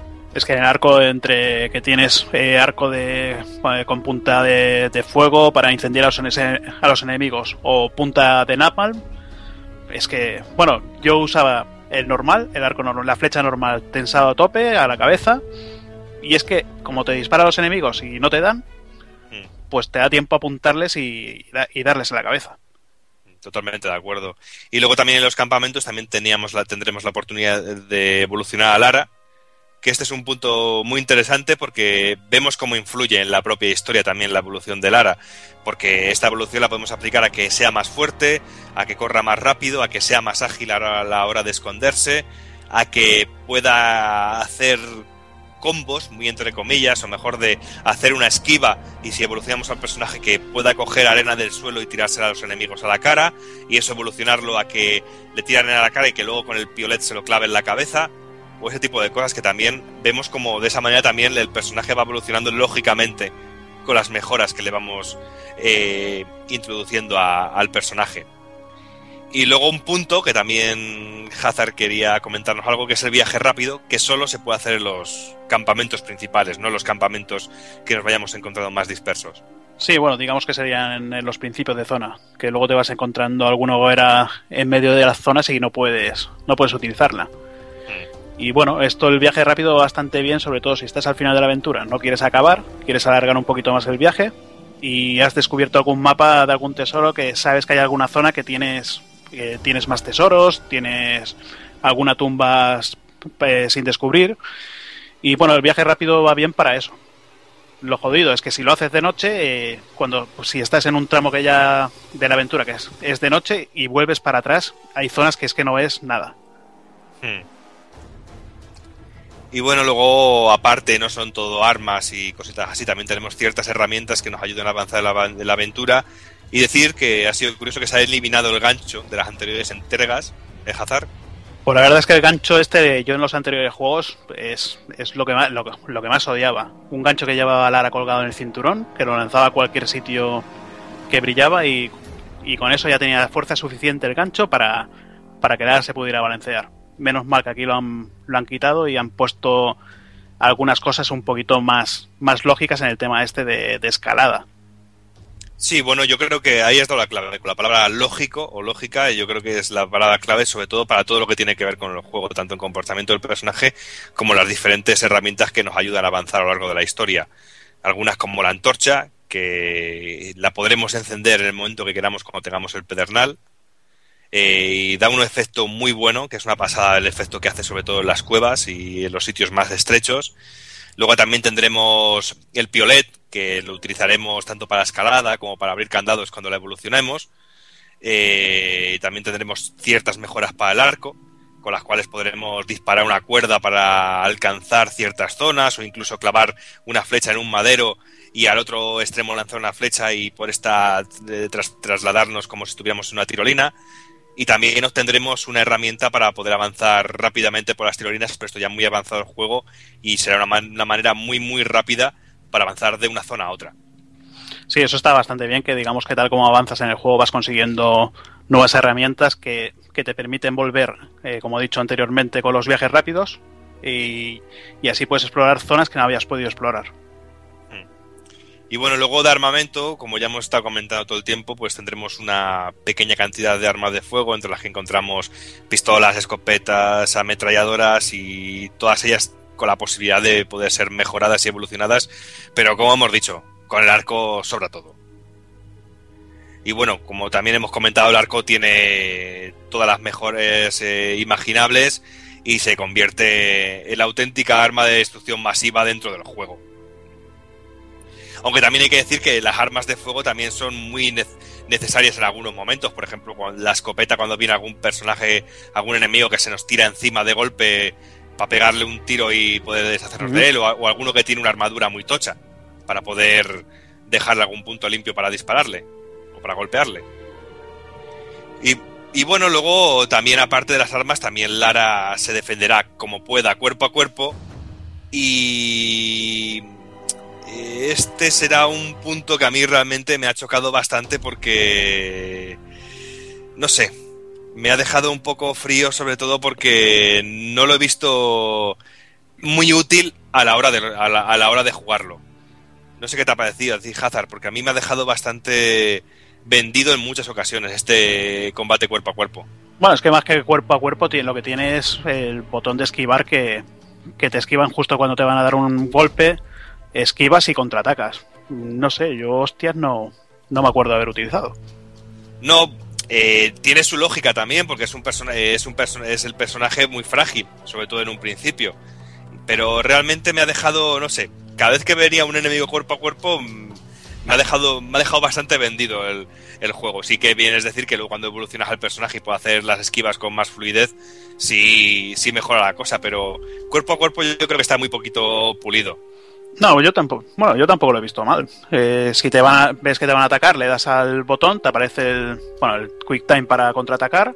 O si te quieres retirar, le vuelves a dar, eh, después de la animación de esquivar, le vuelves a dar y te hacía la voltereta aquella para, para esquivar, que, que está bastante bien y para ir de cobertura en cobertura, a mí me fue bastante bien. Que, que sí, pero que realmente no sé, me ha dejado muy vendido continuamente y eso me molestaba mucho, pero que tiene mucha lógica dentro del personaje y eso también me ha gustado. Que si me hubieran matado unas cuantas veces, no me quejaría porque me mataran, solo que me frustra realmente el no poder atacar cuerpo a cuerpo en algunos momentos. Aunque sí hay ataques sigilosos o que te acercas por detrás del, person del enemigo y le golpeas y le, y le eliminas. Pero no sé, cuerpo a cuerpo me ha fallado bastante. Y como hemos dicho anteriormente, pues tenemos un gran entorno para poder explorar y si nos, nos, da la opción de ir un punto A a un punto B, pero realmente si nos entretenemos y vamos buscando bien, si nos damos eh, vueltas y más vueltas, intentamos descubrir bien todo el juego, pues nos podemos encontrar tumbas secretas, como he dicho antes, que es muy decepcionante algunos puzzles, aunque supuestamente los puzzles son más complejos que la historia principal, pero a mí el caso de la última tumba del, la última tumba del juego me ha dejado muy marcado. Y también nos encontramos ciertas side quests durante la aventura, pues que también alargan un poquito. Lo típico de romper todos los faroles que hay el, el poblado de chabolas para que quede todo a oscuras. O, por ejemplo. Y también la, la opción que ya es un clásico dentro de, de los juegos de, este tipo de juegos, la del coleccionismo de diferentes objetos de, de, arqueólogo. Eh, vasijas, platos, monedas y ese tipo de cosas. Y como hemos dicho también antes al principio, pues no hay ni botiquines, ni pollos en cabinas, ni cubo, ni en cubos de basura. Y es que la Lara es como lo ves, ¿no? Se recupera automáticamente. Eso es, eso es un asco ya. Es que es un asco. Hubiera estado muy bien, como decías anteriormente, que, que, hubiera un nivel de dificultad hmm. que no permitiera esto y que hubiera alguna forma de recuperar energía. Y también tendremos la, la, presencia de los Quick Time Event, que para mi gusto están muy bien implementados y no me han molestado en ningún momento. Porque tampoco ralentizan el ritmo del juego, que es algo que yo miro bastante. Y sobre todo, con ciertas mejoras de, en algunos ataques, también se, hay que, se nos implementan ciertos momentos de mini Quick Time Event dentro de los ataques de Lara. Sí, y que hacen a, Lara así aún todavía más invencible, porque si vas con la recortada, haces la, esquiva y luego Quinta Nieve, mueren al instante. Y también tendremos un punto para el multijugador que yo, si he de decir la verdad, he entrado, eh, lo he puesto, he jugado una partida y he salido. Pues qué suerte, qué, suerte, tienes, porque yo lo puse, uno de mi equipo me mató, eh, después se acaba la partida en menos de un minuto, empieza a cargar la partida, me echan de la partida y digo, toma por culo el juego. el multijugador. Pero tampoco me pareció gran cosa. No, yo creo que es algo innecesario realmente en este título, pero como siempre digo en estos casos, eh, ¿ha entorpecido el juego? Pues yo creo que no. Realmente el juego está bastante bien en, líneas generales, con lo cual está ahí, para el que quiera jugarlo, pues mira, pues perfecto, pero yo no lo toco ni con un palo. Y vamos a hablar un poquito del entorno gráfico, que es una de las delicias de este Tomb Raider. Y es que todo, todo lo que engloba a Tomb Raider, todo lo que nos muestra en la pantalla, tiene un aspecto muy, muy, muy cuidado y sobre todo algo que, que, me ha gustado mucho, que es mucha lógica en las animaciones y en el comportamiento de los personajes en escena. Y yo creo que si algo que caracteriza a este Tomb Raider es la palabra lógica, en todos y cada uno de sus sentidos. Puede ser criticar muchas cosas, pero la palabra lógica eh, le viene ni que al pelo a, ese Tomb Raider, tanto a nivel gráfico, a tanto a nivel de jugabilidad, a nivel de mejoras y a nivel de sonoro también. ¿Qué te ha parecido a ti a nivel gráfico general, Hazard, el juego? Pues a nivel gráfico a mí me ha gustado bastante. Eh, la isla está bastante bien recreada, eh, las, las casas japonesas están muy bien hechas, los templos, unos fondos de escenario bastante, bastante llenos de, detalles, como el cementerio de barcos que vemos desde el principio al salir de la primera cueva. Y luego, pues, el personaje, yo creo que el, diseño, el modelado del personaje principal, sobre todo, eh, con todos los detalles, y, y a mí me ha encantado.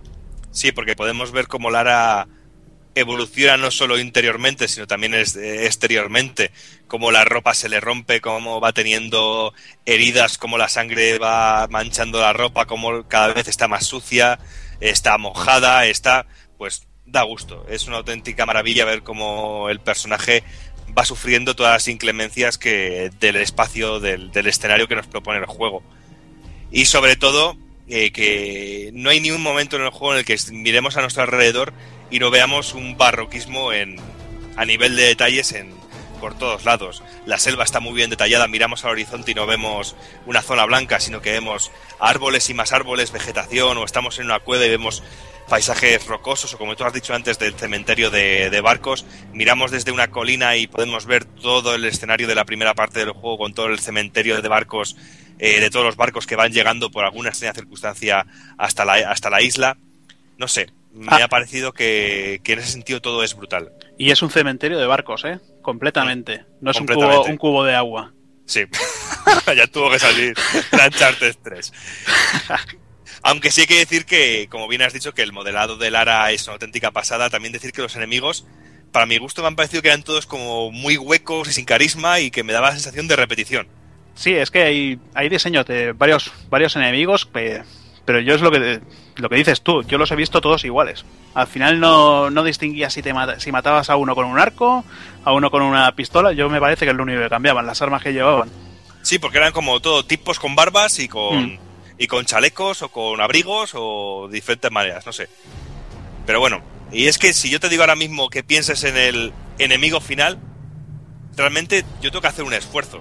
Porque no, no me parece que tenga carisma. No, no hay carisma en todo lo que rodea a nivel de, de enemigos y de eh, algo que vaya en contra de Lara, aparte de la propia isla. Bueno, el enemigo final tampoco, tampoco estaba mal, no es un enemigo, como dices, que no tenga carisma, pero tiene mucho que ver con lo que es la, la mitología de la isla. Algo que dentro de lo que cabe te podías esperar. Aunque yo me esperaba algo más bruto en, por el final, pero ahí quiero, ahí quiero llegar, que realmente para un, para un enemigo final de un juego que te está mostrando algo tan grande durante todo el juego, se me ha quedado muy flojo. Realmente que le falta un puntillo, algo de chispa, algo realmente que me diera sensación de miedo a la hora de enfrentarme a ello. Aunque eso sí, eh, yo creo que aparte del modelado, de la isla y todo, realmente yo creo que la guinda, guinda, guinda del pastel es todo lo que tiene que ver, aparte de los escenarios, es todo lo referente a la iluminación, iluminación y la climatología dentro de la isla. Con las explosiones y todo incluido, pero me parece que la iluminación dentro del juego, cuando vamos con, el, con la antorcha dentro de las cuevas, o cuando el efecto de la lluvia o el efecto de las tormentas, me parece que tiene un punto que muy pocas veces yo lo he visto en ningún juego. Que está incluso por encima o muy al nivel de lo que pudimos ver, por ejemplo, en Uncharted 2, por ejemplo. Es que a mí el- lo que es el tema climatológico con la lluvia que, que se ve como, como, como las gotitas golpeando en el personaje, eh, cómo el personaje se moja por la lluvia, que eso hay muchos juegos que no lo tienen, o, o algún escenario que a mí me ha encantado como los puentes de los escenarios estos con viento, Mm. que- en el que se ve a Lara eh, andar con dificultad a eh, por el viento, o bueno, eh, también por el agua, que camina con dificultad por el agua. Son cosas que, que dentro de caben están muy bien, aunque desgraciadamente no tengamos los grandes templos de, de los otros juegos que tenían mucho detalle. A mí al, al final tanta isla se me ha acabado haciendo un poquito repetitiva, pero dentro de cabe estaba, está todo muy muy detallado. Sí, es lo que hoy volvemos otra vez a lo de lógica, lógica en las animaciones, porque Lara, como tú bien has dicho, camina por el agua y la cuesta, o camina por un barrizal y también la cuesta de diferente manera que como el agua, o, o ha sufrido un ataque y vemos cómo se apoya por las paredes, o cómo al caer desde una altura muy alta, o, o lo suficientemente alta para una persona normal, no para un personaje de videojuego, eh, no cae de manera normal y como si estuviera flotando, sino que cae y cae al suelo y se tropieza. A mí otra de las cosas que me ha gustado en el tema escenarios es la oscuridad, porque hay momentos que vas por el bosque de noche, que es completamente oscuro, y tienes que guiarte donde están los enemigos con el, para matarlos, o, sigilos- o sigilosamente, o, o si te descubren ya matándolos, pero es que la oscuridad que había me ha encantado. Es tipo la que había en el Dragon's Dogma, que no, Sí, veía- muy no veías nada, no veías nada. Necesitabas de una luz para poder ver. Aunque hay que decir también que se, se abusa demasiado del maltrato a Lara. Porque cada dos minutos la están dando de hostias o intentando violarla por todos lados. Bueno, o, o las muertes, que por fin muere de muere. Se ve Sí. las animaciones de muerte. Hmm, por fin. Y decir también que el juego, pues, si he podido tener la oportunidad de jugarlo en PC y si se nota bastante diferencia a nivel de texturas y de cosas así, por sobre todo en el diseño del, del pelo y en el, ese pelo que ha sido tratado con el AMD el 3FX, este, pues eh, sí se nota cierta diferencia, aunque a ti, Hazard, ha habido algo que te ha cantado un poquito, ¿no? Sí, eh, que cuando camina el personaje, eh, tal como se mueve la coleta, que parece un poquito algo elástico. Y es lo que el, el efecto ese no me ha hecho, no me ha gustado mucho. Está, el pelo está bien recreado, tiene buenas texturas, pero el efecto ese yo creo que tendrán que pulirlo un poquito más, supongo que más adelante. Sí, en líneas generales, pues yo tengo la sensación como que gráficamente ha sido muy potente, pero hay una, hay un apartado como es el sonoro que hace que el juego sea casi redondito al 100%. Es Hazard, porque ¿qué me dices del doblaje de este juego? Pues el doblaje es una pasada. La, la chica esta, que hay que leer el nombre porque vaya nombre, Guiomar Albuquerque Durán. Sí, como los, sí, los isótopos de Albuquerque, de los Pues ya ves. Sí, pues el doblaje que ha hecho de Lara es, es buenísimo. Tanto los cadeos que tiene, no por el sexo, porque no hay. No, al final no la violan como dice Doki. Pero digamos los cadeos que tiene de cansancio, de, de los gritos de dolor, eh, cuando está cabreada. eh, yo creo que el doblaje es muy bueno, tanto de Lara eh, como de los otros personajes. Sí, pero sobre todo destaca el tema de Lara porque hace algo muy bueno y que yo siempre reclamo a la hora de un buen doblaje en un videojuego, que es que sea coherente con lo que está pasando en el escenario. Que ya lo hablábamos, por ejemplo, cuando analizamos Resident Evil 6, que Sí. había situaciones que era como que estabas rodeado de zombies, tenías un monstruenco delante y decía el personaje, venga, levántate, no te rindas. ¿Qué me estás contando, tío? Que estás rodeado por zombies. Pues aquí no pasa eso. Lara realmente reacciona e interpreta cada uno de los momentos que está viviendo el personaje. Eh, me ha parecido fantástico los momentos en los que está eh, tiritando de frío y cómo la voz titila de verdad. Y ahí realmente se ve un trabajo actoral de verdad. Se ve un mimo. Y es que no me confundiría y no y no me corto en decir que no solo está a nivel del doblaje de Uncharted 2 que me parece magistral, sino que está por encima del nivel de interpretación que de lo que podemos ver en Uncharted 2. Yo creo que si la prueba Doki, eh, no lo pongáis en inglés, ponedlo en castellano ya. Sí, me ha parecido que está de puta madre, o sea que no lo perdáis. Y ya que se ha doblado y se ha hecho un buen trabajo, hay que decirlo. Al igual que lo, lo castigo mucho siempre cuando hay un mal doblaje, aquí que está de puta madre, ya lo digo, merece muchísimo la pena y, y ole los huevos por el trabajo actoral y la dirección artística del juego en ese sentido. Y bueno, a nivel luego de FX, sé que te ha parecido interesante, ¿no, Hazard? A mí lo que me ha gustado es el sonido de las, ar- de las armas. Tanto, digamos, cuando estás dentro de una cueva que, retumbas. Yo me parece que salía de una, de una cueva eh, disparando con la ametralladora y sonaba, digamos, a hueco. Eh, nada más salía al exterior, eh, cambiaba el sonido. Y son detalles en el tema de las armas que, que a mí me gustan bastante. Hmm. No, ya te digo que a nivel general todo ha quedado muy, muy bien cerrado, sobre todo en este apartado sonoro y sobre todo si a ello le unimos unas melodías compuestas por Jason Grace que van acompañando a la aventura de Lara durante todo el juego, que gozan otra vez de lo mismo, de mucha lógica durante toda la aventura. Sí, y sobre todo con la, con la adaptación que ha hecho de la melodía clásica de, de la saga. en- Bueno, le ha dado un, un toque un poquito más melancólico que, como dices tú, más acorde con, con lo que sería el tema del juego. Claro, porque el personaje no deja de ser una Lara melancólica en el sentido más filosófico y estético de la palabra melancolía, eh, de la búsqueda de ella misma a través de la búsqueda de, de sus propios compañeros y el encontrar a sus compañeros y realmente se ha encontrado ella misma y la auténtica aventurera que llegará a ser en el futuro. Porque realmente esto es como la gran prueba de Lara para ser la Lara que luego hemos conocido después. Y todo eso viene muy bien contado gracias a la batuta de Jason Graves, que me parece chapó, porque no ha habido ningún momento, como puede ocurrir en otros juegos, que dices, joder, aquí este tema no me, no me pega. ¿Qué pinta aquí este tema ahora con guitarras o este tema? No sé. Me parece que está todo muy bien hiladito y el apartado sonoro tiene un 10 de 10.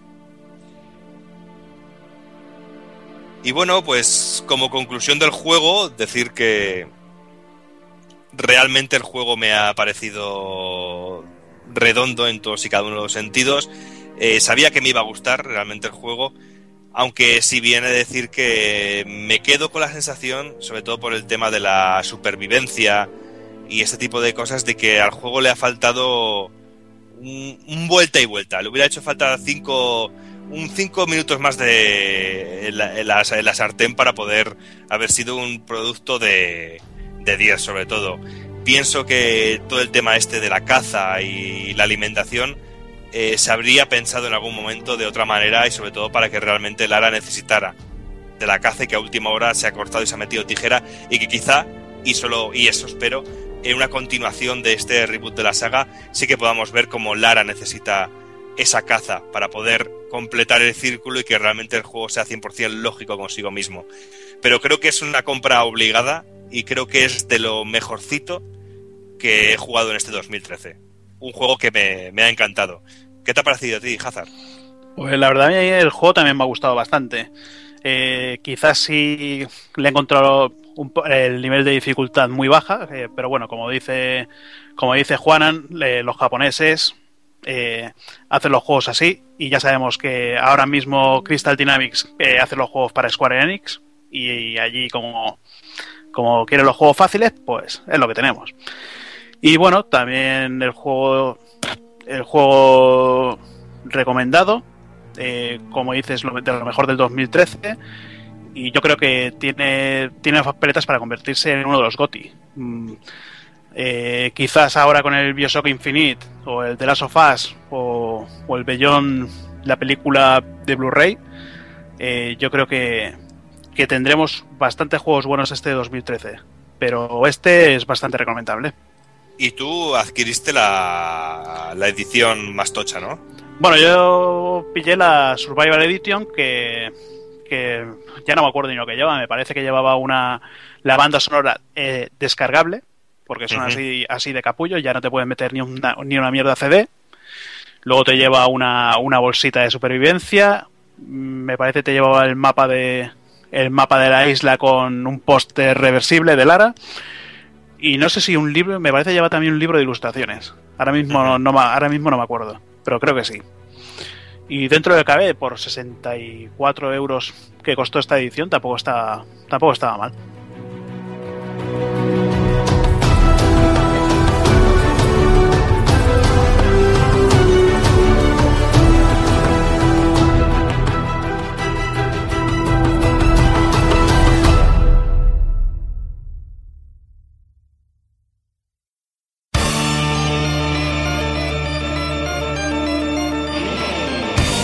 Y recuerda, si no te mola hacer un calamar y quieres estar bien informado, pásate por el blog pulpofrito.com. También puedes seguirnos en Twitter y Facebook.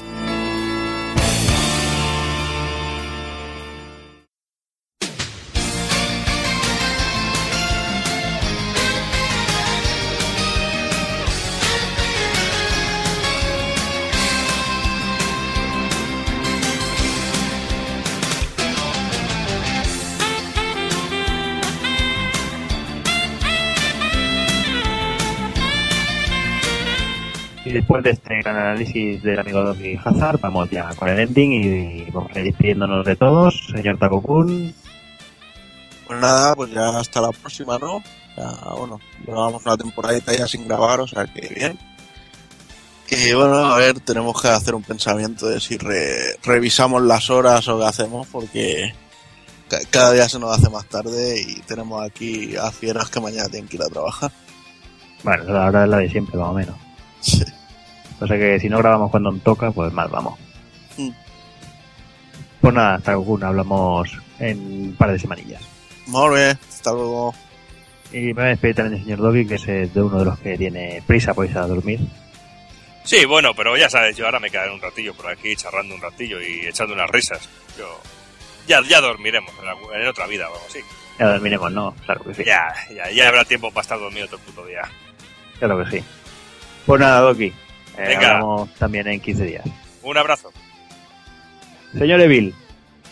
Bueno, pues aquí estas dos ratillas que, me han estado vendiendo aquí el Tomb Raider, como si fueran aquí estuvieran a comisión o algo los cabrones, porque mira que a mí Tomb Raider no, no es que me llame mucho la atención, pero bueno, viendo lo que lo bien que han hablado del juego, pues habrá que darle una oportunidad y si no ya, ya os buscaré y, y os trolearé por cabrones. Y ya está. Ahí está, ahí está, ahí está. Ahí venganza directa, por supuesto. pues nada, señor Evil, hablamos también en, en 15 días. Nos vemos, nos vemos. Y ya me termino despidiendo del señor Hazard. Bueno, pues ha estado bien. Ha sido un programa muy variado. Ha sido un análisis que, que por fin he dicho algo y no me he cortado. Ahí, ahí. Y bueno, yo creo que si Evi quiere matarnos, eh, la semana que viene, al menos a mí, tiene oportunidad si va al Sound del cómic. Sí, hombre, ir a verte, hombre. Pues allí, allí- iremos, te llevaré tu Sakura Wars. que, Yo te llevaré un Dragon Quest. bueno, aquí haciendo Qué bonito. trapicheos en directo, ¿tú un te creas? trapicheo ahí, Bueno, ahí del Qué bueno. bonito. cuánto amor. Esto queda grabado, o sea que, nada. Pues nada, pues ya nos veremos para el próximo podcast. Muy bien, que vaya bien, Hazard. Venga. Y nada, pues como siempre ya despedidme de todos vosotros. Eh, no, queda mucho más que, que decir. Volvemos de aquí 15 días con ese pedazo de Drácula X que ya comentamos la semana pasada. Y nada, como siempre digo, señoras, señores, niños y niñas, portarse bien y un saludo a todos.